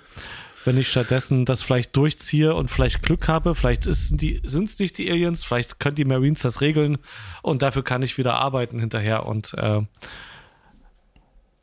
aber dann hätte ja der Film ja trotz allem ein kleines bisschen mehr von der ähm, ähm, von dem Alltag dann zeigen müssen, ja, wie ähm, Ripley dann halt genau. mit dieser neuen Situation halt umgehen muss und dass sie das dann noch zusätzlich noch mit belastet.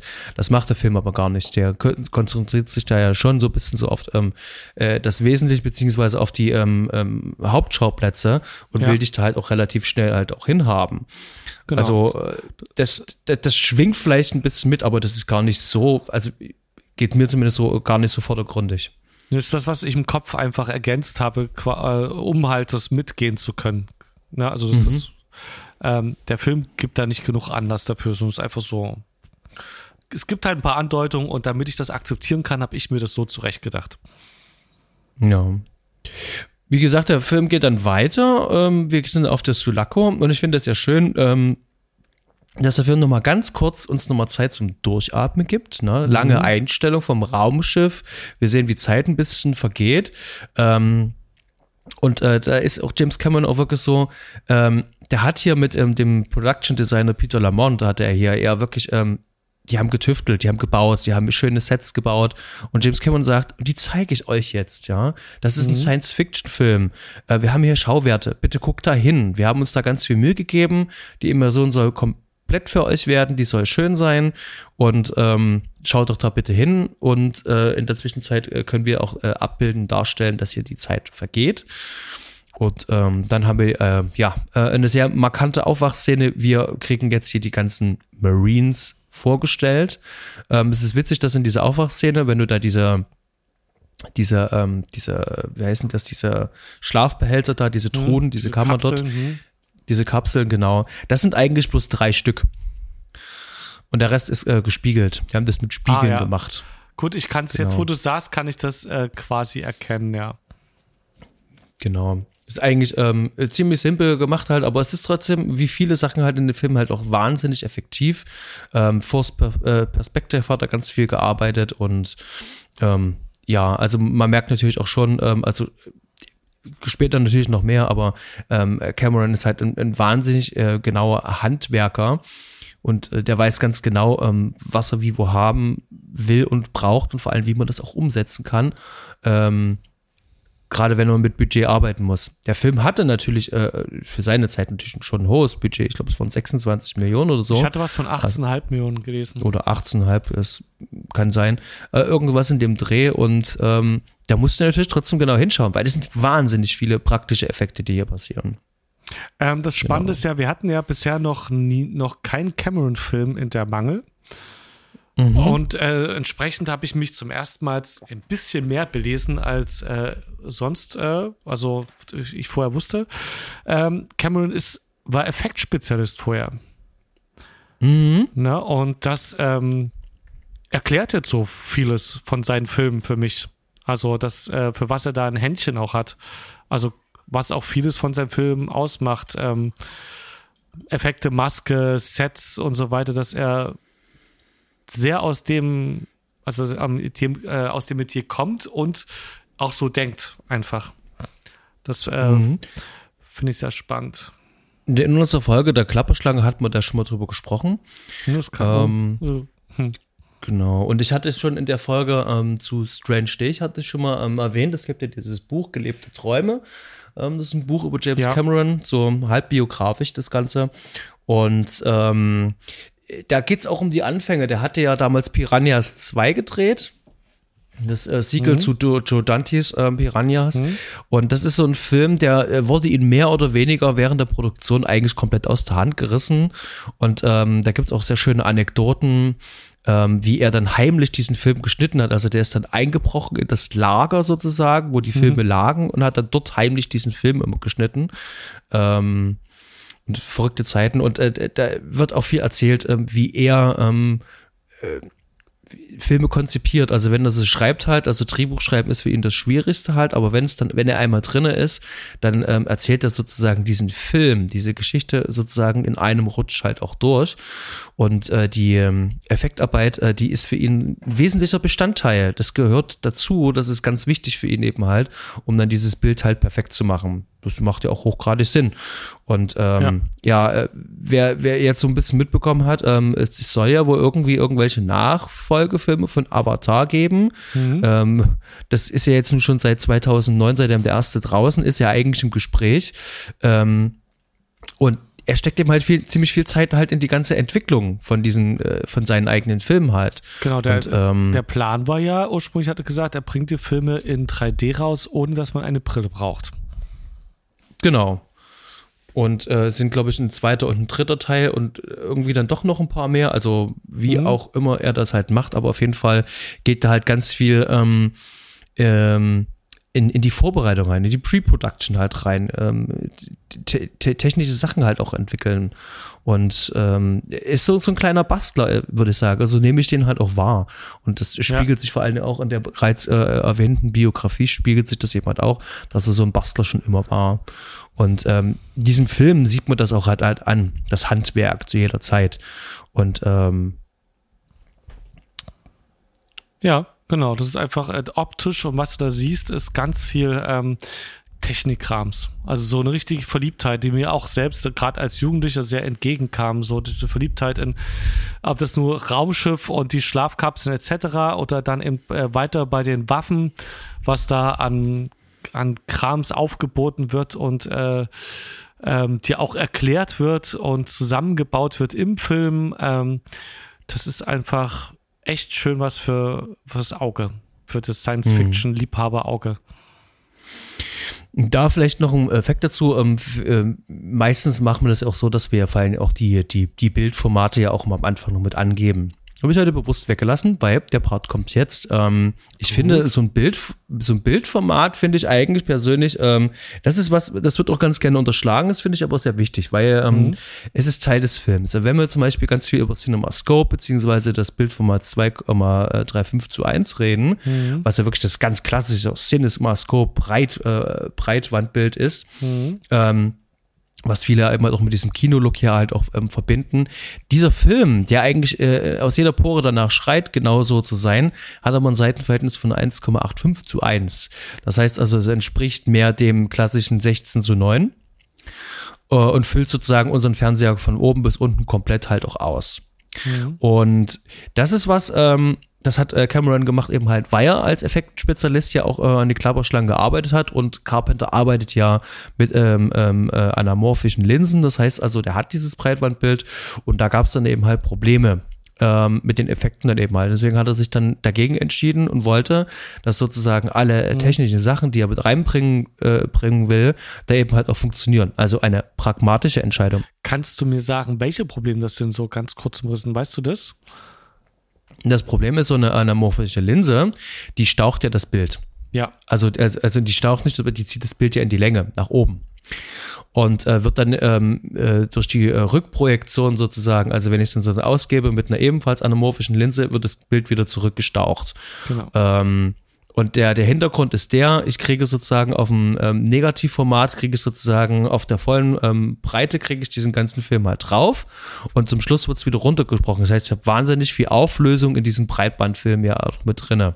Mhm. Äh, das Problem ist, wenn ich Effekte zum Beispiel mache, ähm, wenn ich die ähm, von der Second Unit drehe, mit allem drum und dran, mhm. ähm, wenn ich die bearbeiten muss oder irgendwas machen muss, muss ich dieses Bild, um das richtig beurteilen zu können, muss ich sozusagen immer wieder ähm, rückprojizieren. Ich muss es, äh, damit es wieder gestaucht werden kann, damit ich das beurteilen kann. Mhm. Es ist einfacher, wenn ich das alles mit Spherical Linsen mache. Ähm, da ist es halt tatsächlich einfacher zu bearbeiten, weil so kannst du das tatsächlich nicht sehen, weil äh, alles ist ja mehr oder weniger nach oben ja ähm, auseinandergezogen und äh, das macht es eben halt schwer. Es okay. geht schon, man kann das schon machen. Ähm, das ist, ist ja in anderen Filmen ja auch schon zu sehen gewesen, dass das ja funktioniert halt. Ähm, also mhm. Ridley Scott hat das ja zum Beispiel gemacht. Das ist ja gar kein Problem. Aber es ist halt sehr aufwendig und kostet Geld. Wie gesagt, das ist eine pragmatische Entscheidung. Ähm, ja. Natürlich äh, sagt er dann heutzutage, würde ich nie wieder so machen, ähm, hätte ich ganz anders gemacht halt. Ähm, schon allein wegen dem Look halt, den du ja damit auch erzeugen willst halt. Das gehört ja. auch mit dazu. Ähm, ich weiß nicht, wie viel das jetzt ausgemacht hat, auch an Produktionskosten halt, äh, das äh, dann so zu machen. Ähm, aber tatsächlich ja, äh, das fällt mir immer wieder auf, wenn ich den Film sehe, dass ich den eigentlich gefühlt äh, in CinemaScope irgendwie abgespeichert habe oder dass es bei dem Film sich anbieten würde. Ja, es geht mir in, auch so. Ich habe äh, mich auch gewundert, dass es so schön auf den Fernseher drauf passt. Die, die Atmosphäre ist einfach äh, mehr Kino als das Fernsehformat. Genau. Gerade bei so einem Science-Fiction-Film bietet sich das ja eigentlich an. Das ist ja am Ende, wenn du so willst, ja ähm, so diese Western-Ästhetik ähm, ähm, und äh, ja. äh, das ist ja bei dem Film ja auch so. Wir, wir haben es hier fast schon mit einer Art äh, Western im Weltraum zu tun. Ein bisschen. Eher dem eher Rambo im Weltraum. Die Rambo stimmt auch nicht. Das ist ja ähm, mhm. ähm, eher so ein Truppenfilm. Ähm, mir fällt gerade kein guter ein. Ja. Äh, aber eben trotzdem episch halt, also die, äh, in die Weite gehend und nicht so, ja, so. Wir haben schon so ein bisschen, so, äh, ich habe schon so ein bisschen so Wild Bunch Feeling, ne? Also ja? wir haben schon ähm, ganz viele wilde Schießereien, wir haben ganz viel Blut halt.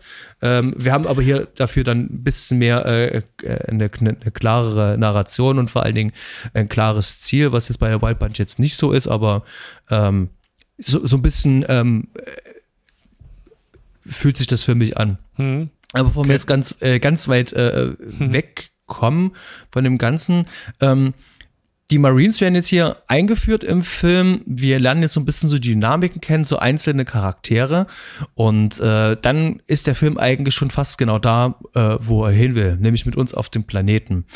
Ähm, und darum geht es halt Cameron. Das heißt also, er hat sozusagen jetzt ungefähr eine gute Dreiviertelstunde uns darauf vorbereitet, mit auf den Planeten zu gehen. Ähm, wir sehen, wie die Leute untereinander funktionieren. Ähm, wir sehen, dass Bishop ein Android ist.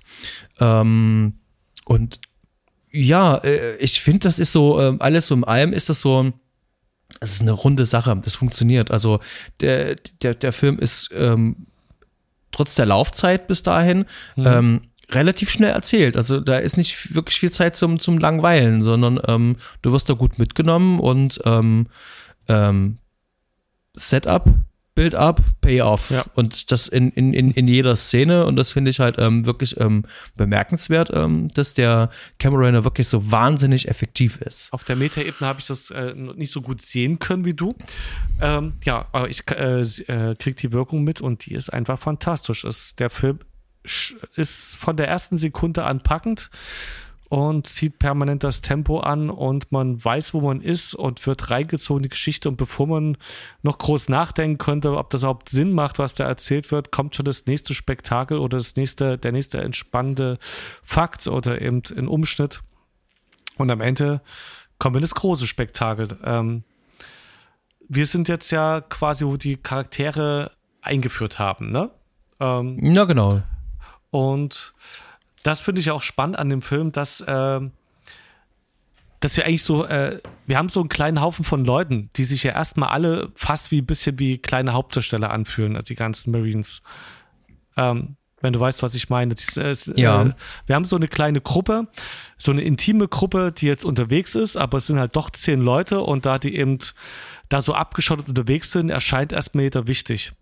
Und ähm, da, was mir so aufgefallen ist, ist, dass äh, dort bei den Marines gerade, gerade, dass da so ein bisschen Charakterschablonen angelegt werden, um so verschiedene, der, dass jeder so ein bisschen verschiedene Funktionen erfüllt, dass sie nicht groß gemischt werden, sondern also ganz besonders fällt das beim Private Hudson auf, der äh, krass überagiert und ständig rumheult und rumningelt und ähm, oder dann der Lieutenant, der als gleich als unfähig dargestellt wird, als äh, grün hinter den Ohren und auch unsicher und irgendwie karrieregeil ähm, und auch gleich so extrem, äh, extrem bö äh, komisch, unsympathisch schaut. Also ähm, bei den Marines wird ganz viel mit äh, der Chemie sozusagen von verschiedenen Typen gearbeitet, die zusammen dann aber so ein richtig schönes, buntes Potpourri ergeben, das einfach total stimmig ist und einen so richtig äh, da reinsaugt in die Dynamik zwischen den Menschen und äh, die dann auch ganz gut zu den Aktionen passen, die passieren. Ein paar Privates sind von von rein äh, nur Kanonenfutter und andere mhm. dann ähm, also die Funktion baut sich dann in der Story einfach aus und äh, liefert dann am richtigen Punkt immer Anlass für neue Entscheidungen halt loszubrechen oder eben äh, zurückzugehen. Es, ja, ähm, das ist irgendwie das ist mir jetzt beim letzten Schauen zum ersten Mal so richtig aufgefallen. Das ist so, wie es sich wie ein Baukasten wirkt, so ein äh, Drehbuchbaukasten. Mhm. Ich verteile verschiedene Funktionen, äh, die in dem Film kommen müssen, um das Drehbuch, um die Handlung voranzutreiben und mhm. an den richtigen entscheidenden Punkten was zu bewirken. Äh, das ist mir vorher nicht so aufgefallen. Ich habe es vielleicht auch jetzt anders geschaut, weil es halt für einen Podcast ist und nicht einfach nur zum Zurücklehnen und genießen. Ähm, mhm. wenn man es nicht so schaut, funktioniert es einfach. Es funktioniert einfach gut. Es ist halt so ein so ein überdrehter Science-Fiction-Film. Da braucht man keine subtilen Charaktere, nicht zwangsläufig. Ähm, und wenn man das auch auf der Ebene genießen kann, dann treibt das einen einfach so richtig in dieses einstündige Finale rein. Mhm, genau. Ähm, das, das sagst du halt irgendwie einen ganz guten Punkt. Also gerade beim Drehbuch ist es halt auch so, der, der Cameron, der ist so ein, ähm, man muss sich das ein bisschen vorstellen, der ist so geografisch ist der, der hat sozusagen seine Schauplätze und mhm. äh, der arbeitet sich von einem Schauplatz zum nächsten, arbeitet er sich halt vor. Und ähm, um da halt hinzukommen, müssen eben halt äh, bestimmte Sachen schon etabliert werden. Ähm, dann darf man nicht vergessen, so eine Szene wäre langweilig, wenn alle sozusagen die gleiche Meinung haben. Deswegen müssen die Charaktere so unterschiedlich und divers wie möglich sein, auch in ihren Ansichten und Meinungen, damit da eben halt Konflikte mit da sind. Konflikte sind wichtig, ähm, um auch den Film voranzubringen. Und, ähm, Ja. und vor allen Dingen äh, sorgen sie halt auch dafür, dass äh, gerade so ähm, Dinge, die manchmal im Drehbuch gemacht werden müssen, also wo dieser ähm, Suspension of Disbelief meistens äh, am, größten da eben halt auch ist, ähm, dass du da sozusagen ein bisschen von mit ablenken kannst, dass dann eben halt äh, eine Streiterei oder sonst irgendwas ähm, äh, dann gerade im, im Vordergrund steht, um was anderes halt auch zu verdecken. Also es ist auch manchmal ist es halt auch wichtig, ähm, so eine äh, Kniffe da jemand halt auch zu machen. Ich finde zum Beispiel diese, diese, ähm, diese Absturzszene äh, von diesem Raumschiff dann eben halt, ähm, die finde ich halt immer ähm, äh, höchst fragwürdig halt. Also A, wieso ist jetzt das Elend so schnell da reingekommen? Warum stürzt es ab? Und ähm, wie, wie konnte das halt so schnell funktionieren? Also das will der Film halt einfach machen, weil das äh, Raumschiff weg werden soll, damit die dort gefangen sind. Dafür ist es da, weiß Ja. ich. Funktioniert aber jetzt nicht so cool, funktioniert aber nur aus dem Grund ganz gut, mit dem, was vor allem auch noch danach dann halt äh, ist, dann halt. Also sprich, ähm, wenn alle dastehen und äh, Bill Paxton dann halt auch ähm, seine berühmte Quote halt auch bringen kann. That's it, man. Game over, man. It's game over. What the fuck are we gonna do now? What are we gonna do? Und das, äh, das Drehbuch ist voll davon. Also du sagst schon Baukastenprinzip, äh, das haut eigentlich schon ganz gut hin. Ähm, nichtsdestotrotz funktioniert es ja dann doch irgendwie. Also ähm, auch wenn ich es irgendwie jetzt nach dem 20. Mal sehen äh, zwar merke, aber mein ähm, jugendliches Ich äh, hat da nicht mal ansatzweise drüber nachgedacht, sondern Nee, genau. im Gegenteil, es funktioniert ja. Es fühlt sich halt an wie nach Lehrbuch gedreht, wenn man es auf Metaebene schaut, aber eben perfekt nach Lehrbuch. Also auch komplett dienlich. Es ist eben keine Charakterstudie, es ist ein Actionfilm, wie gesagt. Das heißt, da geht es ja darum, die Spannung nach vorn zu treiben und Spaß zu haben an dem Film. Und das macht er einfach total vorbildlich. Genau. Ähm, was, was danach dann passiert ist, wir haben es jetzt schon gerade gesagt, ähm, die haben jetzt äh, die kleine Newt schon gefunden. Die wird nochmal ein ganz wichtiger Treiber halt auch für den Film sein. Also das ist tatsächlich auch so ein, so ein Drehbuchpunkt eben halt. Ähm, ähm, dann haben wir ähm, schon die erste Begegnung mit dem Chessburster. Ähm, wie gesagt, das abgestürzte Raumschiff jetzt schon, dass sie dann auf diesem Planet dann halt auch gefangen sind. Und jetzt geht sozusagen, wie kriegen wir jetzt hier die Kuh vom Eis? Wie kommen wir A, hier wieder zurück? Und was machen wir eigentlich halt auch dort? Und ähm, ich finde das so spannend, dass sich da jetzt sozusagen aus verschiedenen Ebenen sozusagen die Spannungsschrauben zudrehen. Dass wir zum einen die Bedrohung durch die Aliens haben, da müssen ja ganz viele sein und wir haben diese ganz vielen Aliens noch nicht gesehen, sondern immer nur mal ein paar. So hier mal eins und da mal eins, ne? Aber diese richtig krasse Bedrohung ähm, wird uns ja dann auch grafisch dann gezeigt, ne? Dass dann irgendwo in so einem äh, Kühlschacht, äh, irgendwo da äh, in so einem Turm, in so einem Kühlturm, da müssen die halt rumhängen, beziehungsweise die ähm, die Sender von den Menschen, die ja ähm, irgendwie alle weg sind, ähm, die sind wo alle dort. Und das lässt schließen, alles klar, ähm, die werden wahrscheinlich dort alle gebrütet haben. Und das sind sozusagen nur noch die Sender, die hier dort sind. Und da müssen ziemlich viele Eier, beziehungsweise auch ziemlich viele Aliens halt auch sein. Genau. Dann hast du dies, diese Bedrohung. Dann wird auch so langsam klar, äh, dass wir hier auch noch jemanden in den eigenen Reihen haben, der dann doch andere Ziele ähm, vertritt, wie bereits ja schon gesagt halt, ähm, vertreten von der Gesellschaft hier, der Carter Burke, der sich dann eben halt auch ähm, als Mitarbeiter rausstellt, der äh, entweder Aliens mitnehmen will, ne, und ähm, biologische Waffen dann draus machen zu können. Und äh, natürlich ist, äh, ist dann auch noch dieser Punkt, ähm, die müssen ja auch noch da runterkommen. Und ähm, das sind so viele Sachen, die da jetzt zusammengreifen. Und ähm, da gibt es wirklich keinen Moment, wo ich das Gefühl habe, jetzt, äh, ich möchte jetzt woanders hingucken oder so, es ist langweilig, sondern das ist wirklich so, alles bis dahin gearbeitet, das ist Wahnsinn. Also da ist eine, eine, eine, eine Spannungskurve ist da, ähm, das ist Wahnsinn. Ich weiß nicht, wie geht's dir da, Fred? Genau so. Und es ist halt, äh, wie gesagt, wir sind ungefähr bei der Mitte vom Film, wo ähm, die auf dem Planeten ankommen und ähm, das erste, der erste Massen, äh, die erste Massenmetzelei da geschieht. Und ab da habe ich das Gefühl, kommt eine Action-Szene nach der anderen, durchbrochen durch kurze spannende Momente, wo sich die Story neu dreht, dann geht's wieder ein Spektakel los und man ist nur am Mitfiebern. Und es ist, wie gesagt, auch erscheint komplett glaubwürdig. Man ist auch durch die Story dabei. Weil, ja, die auch so grandios die Action äh, inszeniert ist. Es ist eben so schön zusammengebaut, alles, dass man da auch gern folgt und einfach, ähm, ja, es, es ist schön zusammengebaut, wie Newton verschwindet und dann nochmal, äh, wie sie nochmal zurück muss, wie im ersten Teil. Die Katze muss mit, muss diesmal das Mädchen mit ähm, und obwohl er dann eigentlich, wenn man denkt, es ist alles erledigt, dann natürlich nochmal die nochmal Alien-Szene am Schluss mit dem Laderoboter kommt. Das ist einfach grandioses Action-Kino. Also, wie ich schon gesagt habe, dieser Film hat mir viele andere Filme versaut, weil ich den so früh gesehen habe und sich viele Actionfilme daran messen mussten für mich und das nicht leisten konnten, was der Film geleistet hat. Mhm, das ist auf jeden Fall. Ähm, ist vielleicht auch ein guter Punkt, mal ganz kurz äh, direkt auch mal über, über die, die, die Arbeit so von Cameron auch als Regisseur hat zu sprechen. Ich habe schon auch gesagt, so ein ganz wichtiger mhm. Punkt ist, dass er äh, sehr geografisch arbeitet. Ähm, dass ähm, man bei, des, äh, bei den Film äh, auch immer das Gefühl hat, ähm, man ist sozusagen in einem ganz kurzen Ausschnitt äh, ähm, im, im Leben ist mit drinne. Also so ein Beispiel ist zum Beispiel Terminator, Terminator 2, auch der hier und wir sind hier sozusagen ähm, in einem kurzen ähm, Zeitabschnitt sind wir mit diesen ähm, Protagonisten, sind wir hier zusammen und durchleben sozusagen so eine kurze Phase. Also ich würde sagen, wirklich hier, das, das, das kann sich hier so in zwei, drei Tagen hier abspielen. Mhm. Ein Terminator spielt sich zum Beispiel ähm, in, in, in, in einem Tag halt auch ab, genauso wie Terminator mhm. 2. So, es ist so in, in einem Tag. Und das ist ähm, äh, wenn andere Regisseure Zeit ganz anders verdichten, habe ich hier manchmal das Gefühl, dass ähm, äh, James Cameron die Räume hier richtig aufmacht. Er nimmt sich richtig Zeit. Er stellt das wirklich äh, ganz genau dar. Der ist minutiös.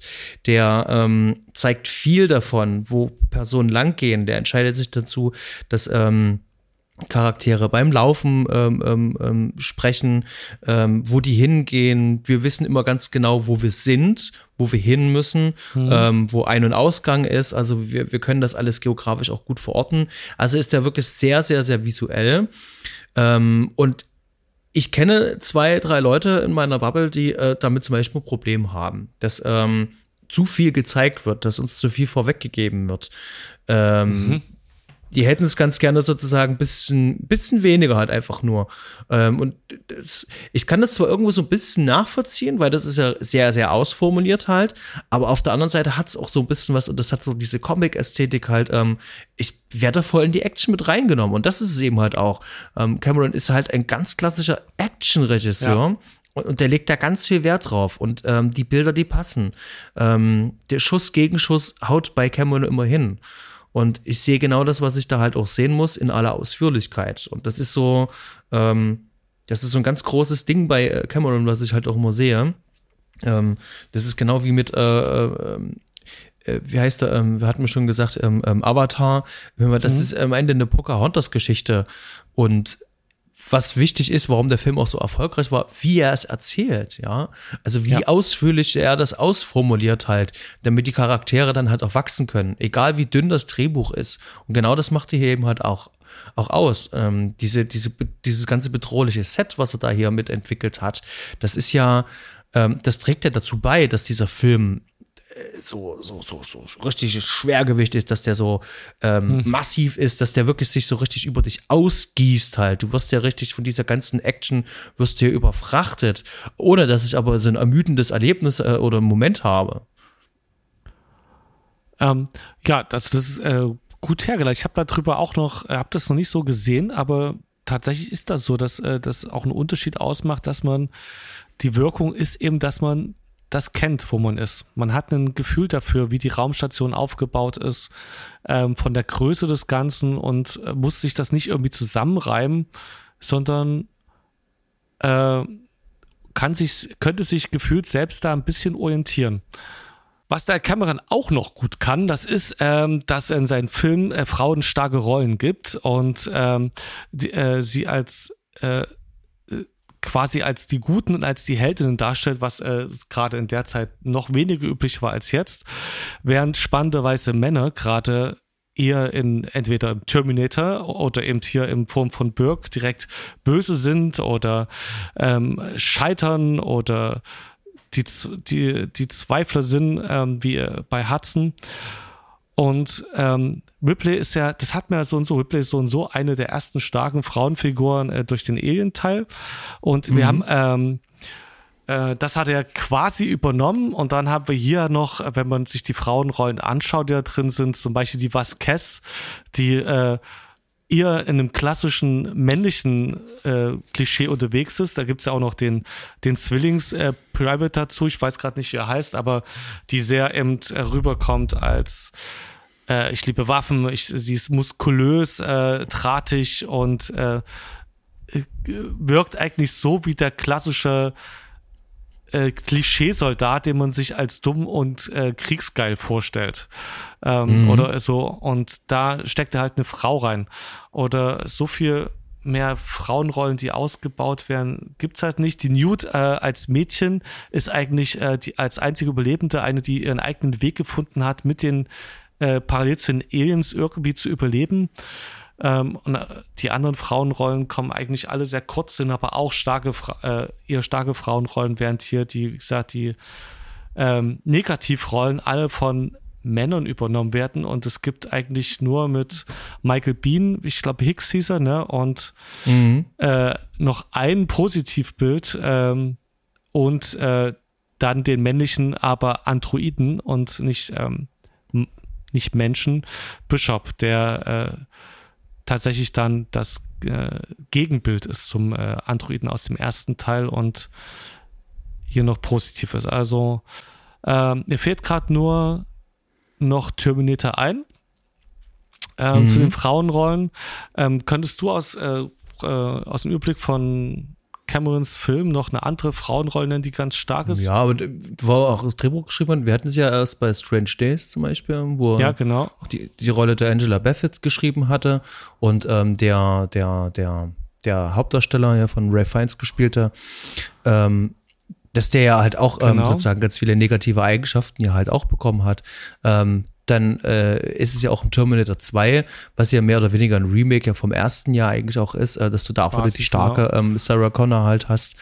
Und ähm, äh, True Lies äh, kann man zum Beispiel auch, ist ein schönes Beispiel. Stimmt. Du hast zwar Schwarzenegger als Proto äh, ähm, ähm, ähm, mhm. äh, James Bond ähm, mit Rambo-Manier, äh, dessen Frau aber dann auch eine Entwicklung eben halt auch macht zu einer ähm, ähm, genau, Agentin stimmt. ja dann am Ende dann auch, genau. Und da hast du das eben halt auch. Die muss ja dann auch äh, auf einmal äh, tough und stark sein.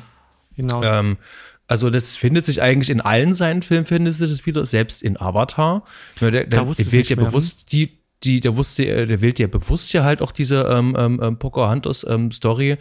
Und da ist ja der Hauptdarsteller, also der, der, der ähm, Hauptakteur, er sitzt im Rollstuhl. Mhm. Ja, und er ist sozusagen auch einer von den bösen ähm, äh, Soldaten da eigentlich, wenn man so will. Und ähm, ja, also ich finde schon, das durchzieht sich eigentlich durch sein gesamtes Schaffen. Bei äh, Titanic ähm, würde ich das jetzt vielleicht nicht unbedingt so sagen. Da weiß ich es gar nicht mehr, ja.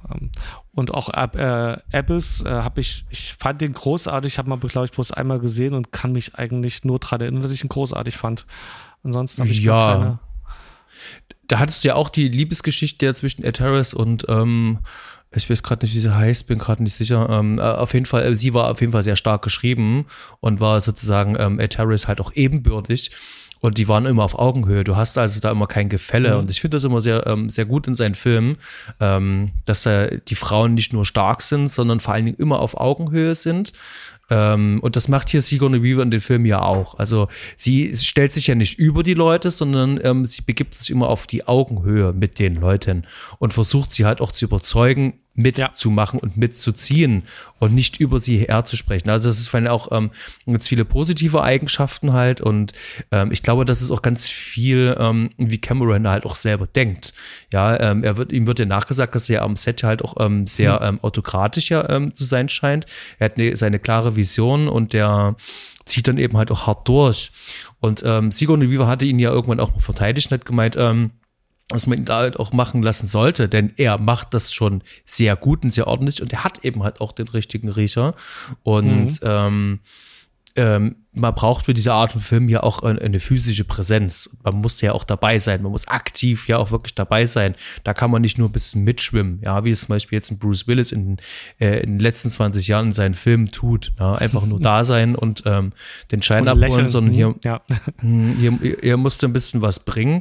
Und das merkt man eben halt auch an. Also gerade ähm, durch diesen einfachen, nur körperlichen Einsatz, den es braucht, damit ich das auf der, äh, im Kinosessel nachvollziehen kann, ähm, ist das schon äh, ganz wichtig. Mm, also ja starke Frauenrollen auf jeden Fall und in diesem Film ganz besonders. Und das hat ja auch dazu äh, beigetragen, äh, dass das dann immer doch die äh, Popgeschichte auch eingegangen ist. Na, also wenn es von, von starken Frauen äh, die Rede ist, dann spricht man halt bis zum heutigen Tag halt auch immer noch über Alien und Aliens ganz besonders halt. Es gibt auch, äh, es gibt ja nicht so viele, ähm, was ich habe mal ganz kurz eine Tabelle aufgerufen, ähm, Kill Bill ist jetzt mhm. das, was bei mir auch da noch äh, eine ist, von denen der hängen geblieben ist. Ansonsten, wo zum Beispiel Rogue One, äh, die Star Wars Story, äh, das ist mir, das ist zwar so, aber da ist das nicht so dominant, äh, so wie äh, Sigourney Weaver bzw. Ripley in Aliens gerade ähm, wirklich als Action-Held, die ähm, äh, der in, ähnlich auch wie ähm, in Mann in den typischen Actionfilmen dargestellt wird, wo sie eben auch wirklich ja wie so eine aus den 80ern die klassische One-Man-Army, die da sich mit äh, durch die Feinde durchballert ähm, und äh, auch so krass relativ äh, also so stark auftretend ähm, mhm. Äh, und aggressiv. Das gibt's einfach, äh, ich das, da tut sich irgendwie entweder die Filmemacher oder auch das Publikum noch schwer, ähm, Frauen in solchen Rollen zu akzeptieren oder so darzustellen, dass sie äh, in solchen Rollen akzeptiert werden. Ja, also ich habe da nur Problem, also im Gegenteil, ich finde das wirklich sehr gut und begrüß begrüßenswert. Ja. Gerade auch in diesen Beispielen.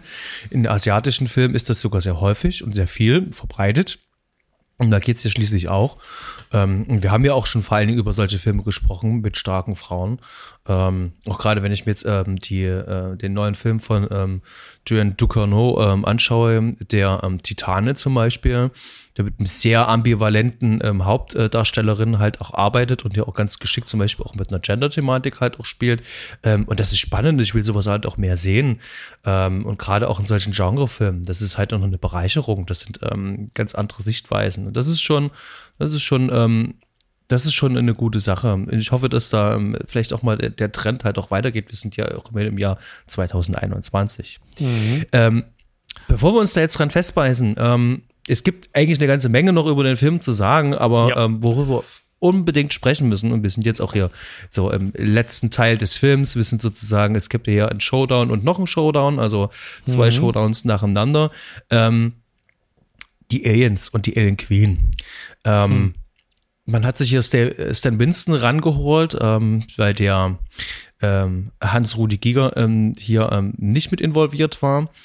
Und äh, ich finde, also das, was der hier gemacht hat, ähm, was die hier da rausgeholt haben aus diesen Viechtern überall, diese, diese, diese, äh, dieses Insektenhafte und dann halt zum Schluss wirklich diese Queen, diese Königin, dieses Konzept vor allem auch erstmal zu entwickeln, das ist unglaublich und mich hat das damals so umgehauen, ja. als ich diese Queen gesehen habe. Ja. Und ich finde dies, also das ist ein Design, das vergisst du halt auch einfach nicht. Und das ist, ähm, also, hm? Es ist der Wahnsinn, das ist echt der Hammer. Also ich bin der wahnsinniger Fan von. Äh, ich bin ein riesengroßer ähm, ähm, Giga-Fan. Ähm, ich habe auch sehr viele seiner Arbeiten auch da. Auch die ganzen Tarotkarten. Ich hatte es schon in Folge 25 auch schon gesagt. Mhm. Ähm, und die ganzen Arbeiten um Necronomicon und dergleichen. Ähm, aber was dann Stan Winston jetzt hier für den Film draus gemacht hat, das ist schon, also da kommen zwei Welten, werden da miteinander positiv hier vermischt und das ist ein Design Wahnsinn. Also das ist ähm, Genau, es ist absolut großartig. Äh, du hast im ersten Teil, also in Alien hatten wir noch äh, das Alien relativ selten gesehen, auch weil sie es irgendwie schwer umsetzen, glaubhaft umsetzen ließ. Und mhm. hier äh, sieht man ja massenweise Aliens und ähm, es ist so gut gemacht, es, es ist glaubhaft. Es ist auch heute noch glaubhaft. Es ist vielleicht auch gerade glaubhaft, weil es nicht CGI ist, sondern ich glaube auch viel mit Dunkelheit und Perspektive getrickst wurde, ja. dass, ähm, dass das echt aussieht, aber das haben die super gut gemacht, wie die Aliens sich aus der Wand rausschälen, wo man sie vorher noch nicht gesehen, äh, entdeckt hatte, ähm, wie da der Anschein erweckt wird, dass man tausende von Aliens sieht. Ähm, ich weiß, äh, da müsstest du mal aus dem Making-of äh, äh, plaudern. Wie haben die das gemacht? Sind das, ähm, sind das alles Menschen in Verkleidung gewesen? Haben die da mit Animatronics gearbeitet? Ähm, dass, ähm, dass die Aliens so organisch und so echt also aussehen? Es gibt ja äh, Unterschiede. Du hast ja einmal so diese, diese Arbeiter-Aliens ähm, sozusagen, mhm. so, ne? Diese, diese Arbeiterbienen mäßig so. Ja. Ähm, das sind halt einfach nur Sweet, äh, ähm, äh, Sweets, die die da halt anziehen. Ähm, der ähm, Alec Gillis und Tom Woodrow, die dann auch für Teil 3 dann ähm, zum Beispiel die Alien-Designs und Effekte mitgemacht haben und da mhm. reingeschlüpft sind, die stecken da in Kostüm drinne. Die Alien Queen ist sozusagen eine, äh, das sind mehrere Sachen. Du hast kleine Handpuppen Mhm. Wenn man die sozusagen in voller Größe zeigt, wie sie läuft zum Beispiel, mhm. das sind äh, diese, diese Startpuppen. Dann hast du ähm, die Alien Queen nochmal ähm, äh, im, ich glaube, was war das für ein äh, 1 zu 2 Maßstab haben sie sie gebaut, mhm. wo man dann den Kopf bewegen konnte. Mhm. Also da bewegt sich der Kopf und da kann man die Arme bewegen. Das sind halt also komplett äh, Animatronics halt. Und dann natürlich noch einzelne Körperteile zum Beispiel. Also dann da mal noch eine Hand, da noch ein Fuß, äh, den Kopf dann noch mal in genau, echter damit Größe. Der ran, damit dann der direkt mit den Schauspielern interagieren kann. Genau. Ja. Und es wird viel mit First, äh, First Perspective gearbeitet und ähm, natürlich auch mit Rückprojektion wird natürlich auch noch ein bisschen mitgearbeitet. Also da kommen ganz viele Tricktechniken halt zusammen, um die Immersion da komplett werden zu lassen bei uns. Und das ist halt überwältigend. Das sieht auch immer noch gut aus. Das ist unverschämt ja. gut aus. Ja. Ähm, möchte ich wieder an der Stelle auch einfach mal sagen, ähm, auch als Kameramann hast du es bei so einem effektbeladenen Film natürlich wirklich sehr schwer, gerade wenn es um Ausleuchtung der, äh, dergleichen geht. Und da ist der Film immer zu jeder Zeit, ähm, also gerade jetzt auch zum Schluss, wenn es dann zu der Alien Queen geht halt, da ist der sowas von moody. Du arbeitest mit Nebel, du hast äh, dieses mhm. ähm, äh, harte äh, Gegenlicht immer. Es wird immer Gegenlicht geschossen und äh, dieses Silhouettenhafte und ähm, das ist ähm, so gut gemacht. Also die äh, Kameraarbeit von Adrian Biddle ähm, möchte ich hier an der Stelle auch wirklich nur unbedingt mal hervorheben. Ähm, die ist zum einen ähm, technisch sauber und perfekt. Ja? Äh, Cameron ist ja jemand, der sagt, ich möchte die äh, frei bewegliche Kamera halt haben, also die entfesselte Kamera, die soll überall sein können. Ja, ich möchte alles äh, ähm, tracken und beobachten und dabei sein. Und äh, wir hatten das ja schon bei Strange Days. Das macht es natürlich auch immer schwieriger mit dem Licht halt, ne? Und äh, das finde ich, äh, das gelingt dem Film zu jeder Zeit, denn der kann ja auf diesem, äh, in diesem Setting, kann der mit dem Licht ja machen, was er will. Was haben wir denn für eine Ahnung, ähm, was da für Lichter eigentlich vorherrschen? Wenn wir jetzt ein rotes Licht brauchen, dann gibt es eben halt einen Alarm. Und mhm. ähm, wenn wir jetzt in irgendwelchen Kühlungssystemen ähm, zum Beispiel sind, wo dann die äh, Alien Queen ist, ja, dann haben wir eben halt blaues Licht. Und das äh, verstärkt den Seheffekt halt. Ähm, aber wir müssen uns zu keiner ähm, äh, Zeit immer fragen, äh, was die Motivation für das Licht ist. Also ich meine, das ist ja auch nochmal spannend halt, auch gerade mhm. als DOP, musst du dir immer Gedanken machen, ähm, wo kommt das Licht eigentlich her? Ja, was ist die Motivation für das Licht? Ähm, und daraus äh, muss, kann ich dann ableiten, wie ich die Szene leuchten kann.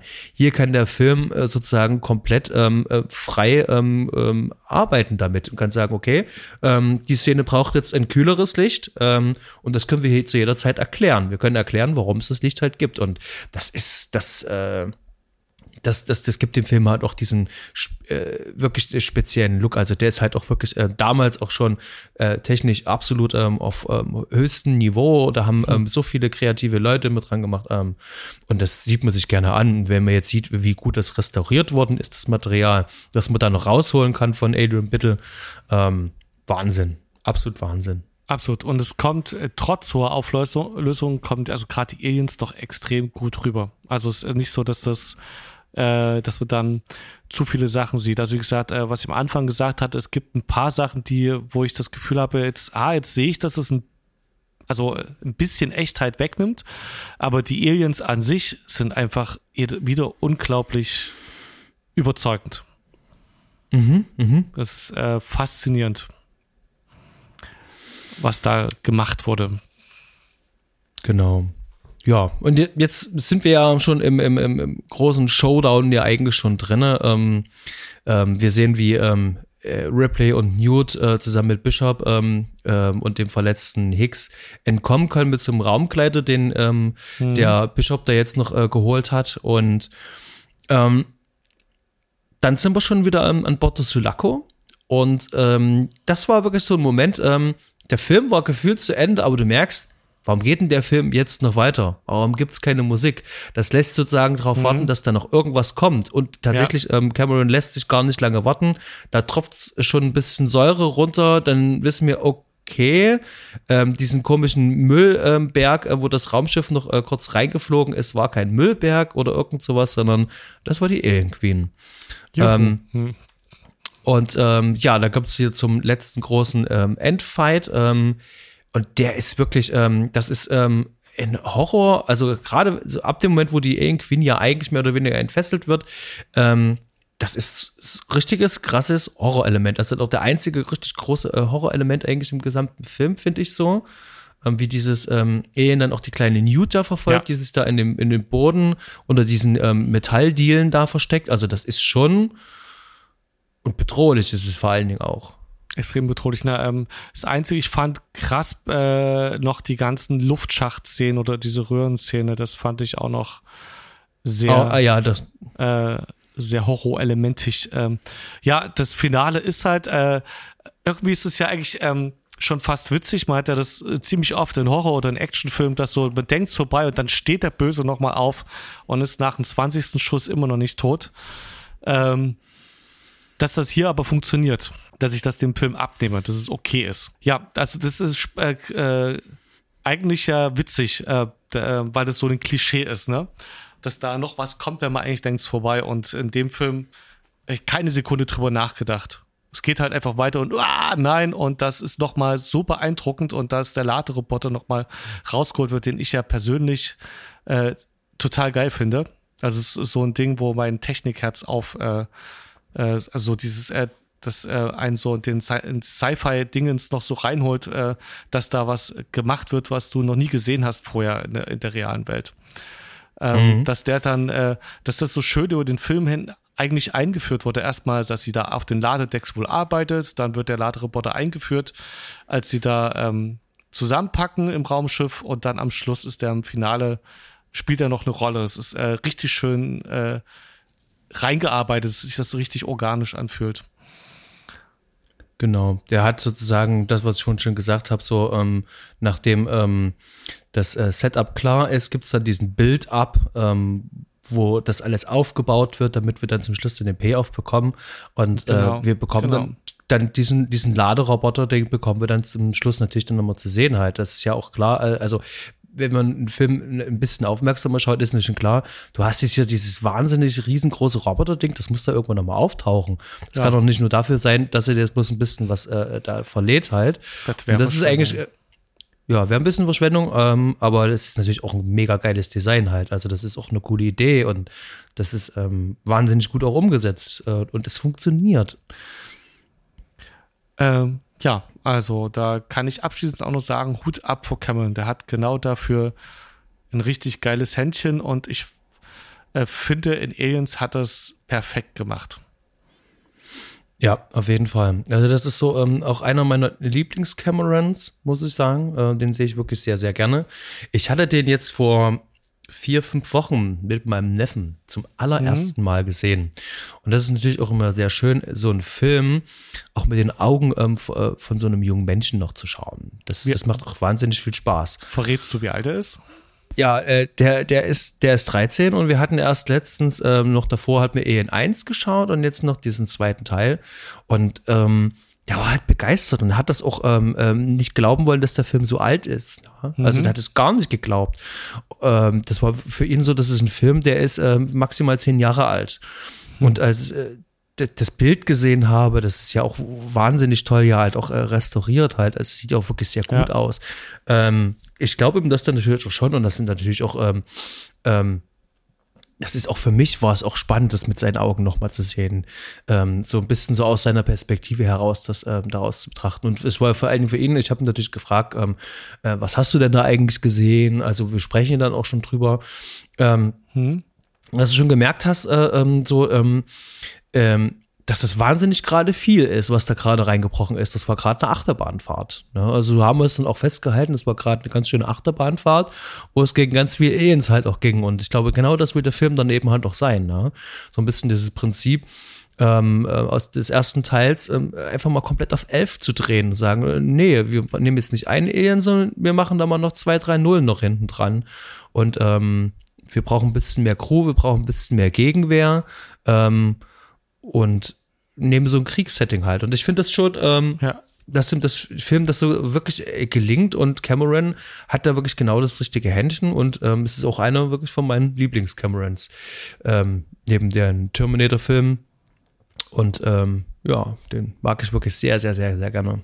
Absolut. Ist von mir auch mein äh, am häufigsten gesehen von den von, von äh, Camerons Filmen. Ich glaube, ich würde mal sagen, zehnmal. Mit 20 bin ich vielleicht mit vier, aber so zehnmal habe ich den bestimmt gesehen.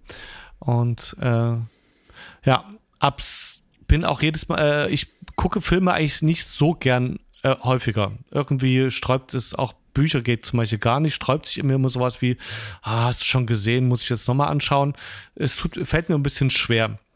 Und ähnlich bin ich jetzt wieder so rangegangen, so ich habe mich erstmal halb gefreut, weil ich ein paar Jahre nicht gesehen habe, aber dann auch so beim Gucken, naja, ich mache ja mal an, aber eigentlich habe ich, ja, mal gucken. Und von der ersten Sekunde wieder dachte ich, oh ja, doch, ist schön, schön, den jetzt nochmal zu sehen. Das ist einfach ein Film, der einfach viel Atmosphäre auch hat und eben, äh, wo dies nicht das Reveal der Story wichtig ist, was da passiert, sondern dass der Film dich einfach reinsaugt.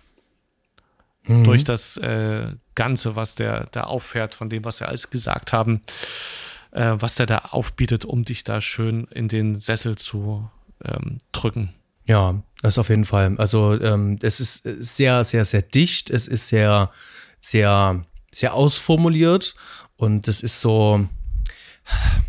Es ist so, das, das, das atmet sozusagen richtig filmische Luft irgendwie. Ähm, so, so, so nehme ich das Ganze halt auch wirklich wahr. Das ist so.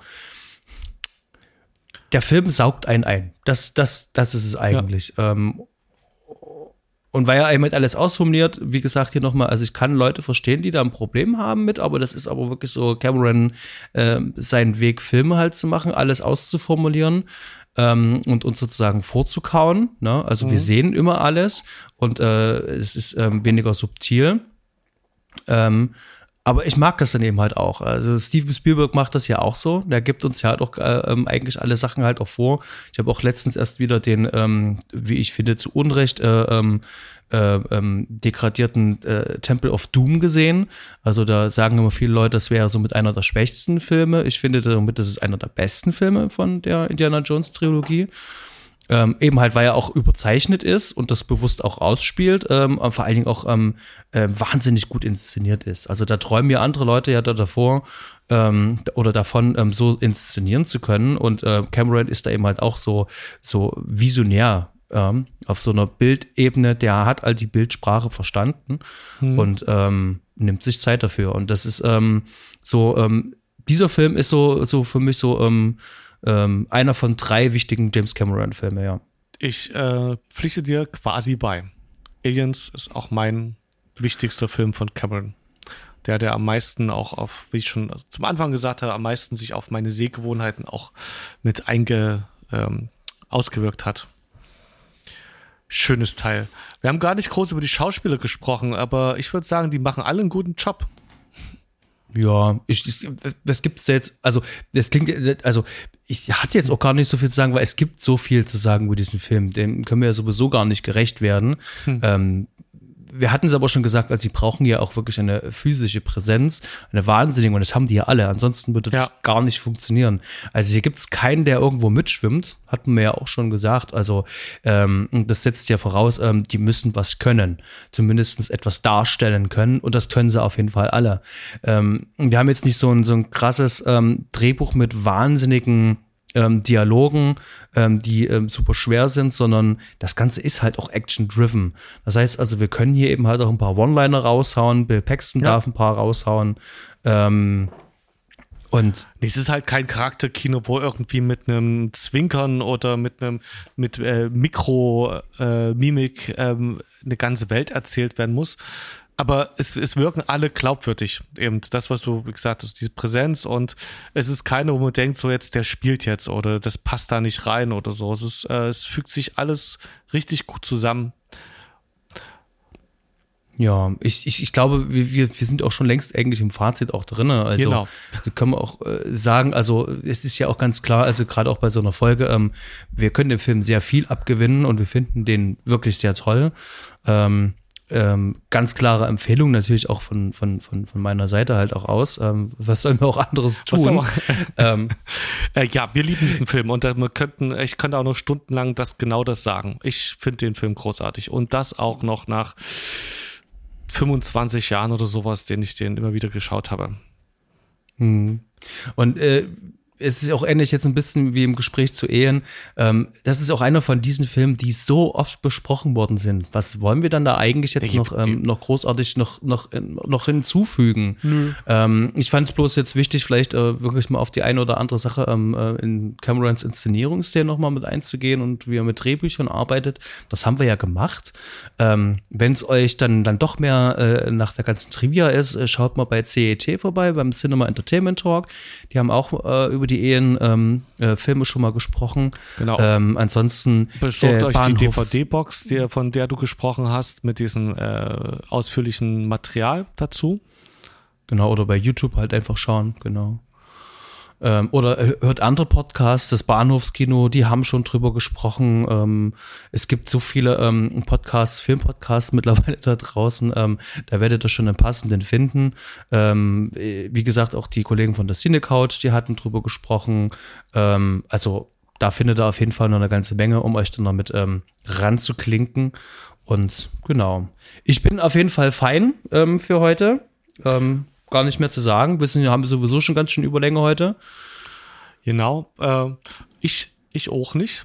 Ähm, ich freue mich, dass wir darüber gesprochen haben. Es ist ja schließlich äh, irgendwie ein Kind ist das Kind des Namensgebers unseres Podcasts. Das war also wichtig. Ähm, ja. Sehr schön. Genau. Super, wunderbar. Ähm, dann äh, werden wir uns dann beim nächsten Mal hören. Da hat der Fred diesmal einen Film ausgesucht. Fred, äh, über was werden wir denn beim nächsten Mal sprechen? Ein Film, äh, den, der mir jetzt ab und zu mal äh, in anderen Filmen oder Serien untergejubelt wurde als Referenz und den ich so, der mir so gar nicht begegnet ist weiter und den ich noch nicht gesehen habe. Ein Film, der auch schon ungefähr über 20 oder genau 20 Jahre alt ist. Glenn Gary, Glenn Ross heißt er. Und Der müsste sogar 30 Jahre alt sein. ja, 30, ja, rechnen, nicht meine Stärke. Ähm, 30 Jahre, genau, von Anfang 90er. Äh, und dieser Cast in diesem Film, äh, allein der macht schon hellhörig, der ist super gut bewertet und wie gesagt, wird ab und zu mal re äh, als Referenz genannt. Da, und du hast ihn auch noch nicht gesehen, also müssen wir uns da mal draufstürzen. Ja, ich wollte gerade sagen, ich habe den ähm, seit gefühlt 25 Jahren auf meiner imaginären Watchliste drauf. Und ähm, als du mir das jetzt vorgeschlagen hast, dachte ich mir, oh, das ist doch ein guter Grund, den Film zu sehen. Jetzt bin ich natürlich gespannt, weil ich natürlich wissen wollte, was der Regisseur noch gemacht hat. Und ähm, er ist für die ganzen Twilight-Sequels äh, Sequels mitverantwortlich und Ja. hat nichts mehr Großartiges noch getan. Ich bin sehr gespannt, was das für ein Gespräch wird und vor allem bin ich vor allen Dingen sehr gespannt auf den Film, äh, den ich immer noch nicht gesehen habe und freue mich auch ein bisschen auf diesen Cast, diesen All-Star-Cast. Ähm, ich habe äh, gesehen, es gibt auch nur eine einzige Frau in dem Cast als Nebenrolle, ansonsten nur Männer. Hm, mal sehen, ähm, ähm, welche Richtung sich dann unser Gespräch entwickeln wird. Eins muss ich gleich mal noch dazwischen hauen, weil ich habe mal kurz den Regisseur von Glenn, Glenn, Glenn Ross ge äh, gegoogelt. Es ist nicht Twilight, es ist Fifty Shades of Grey, was der gemacht hat. Ich habe ein bisschen was zu dem Film auch gelesen und es wird spannend. Der ist ja am Anfang auch sehr untergegangen und wurde eher verrissen und ist gut gealtert quasi. Es wird äh, interessant. Ich bin sehr gespannt und freue mich drauf. Jo. Ähm, bis dahin, ähm, ihr da draußen, ihr wisst, was zu tun ist. Wenn ihr irgendwas auf der Sicht habt, euch irgendwas einfällt, ihr habt Ergänzungen, wir haben Unsinn erzählt, oder das haben wir bestimmt, ähm, lasst es uns wissen, schreibt uns eine Nachricht. Ähm, wir sollen mal über einen Film sprechen, der euch gefällt. Lasst uns bitte auch wissen. Tretet mit uns ähm, im Social Media in Kontakt. Ähm, besucht uns auch auf Instagram. Dort findet ihr uns jetzt, wie bereits gesagt. Und äh, lasst uns doch bitte gerne eine Bewertung da. Gerne bei Apple Podcasts. Und ja, bis dahin würde ich sagen, bis zum nächsten Mal. Vielen Dank fürs Zuhören. Und Fred, ähm, viele Grüße nach Berlin. Bis dann, tschüss. Alles klar, bis dahin. Ciao.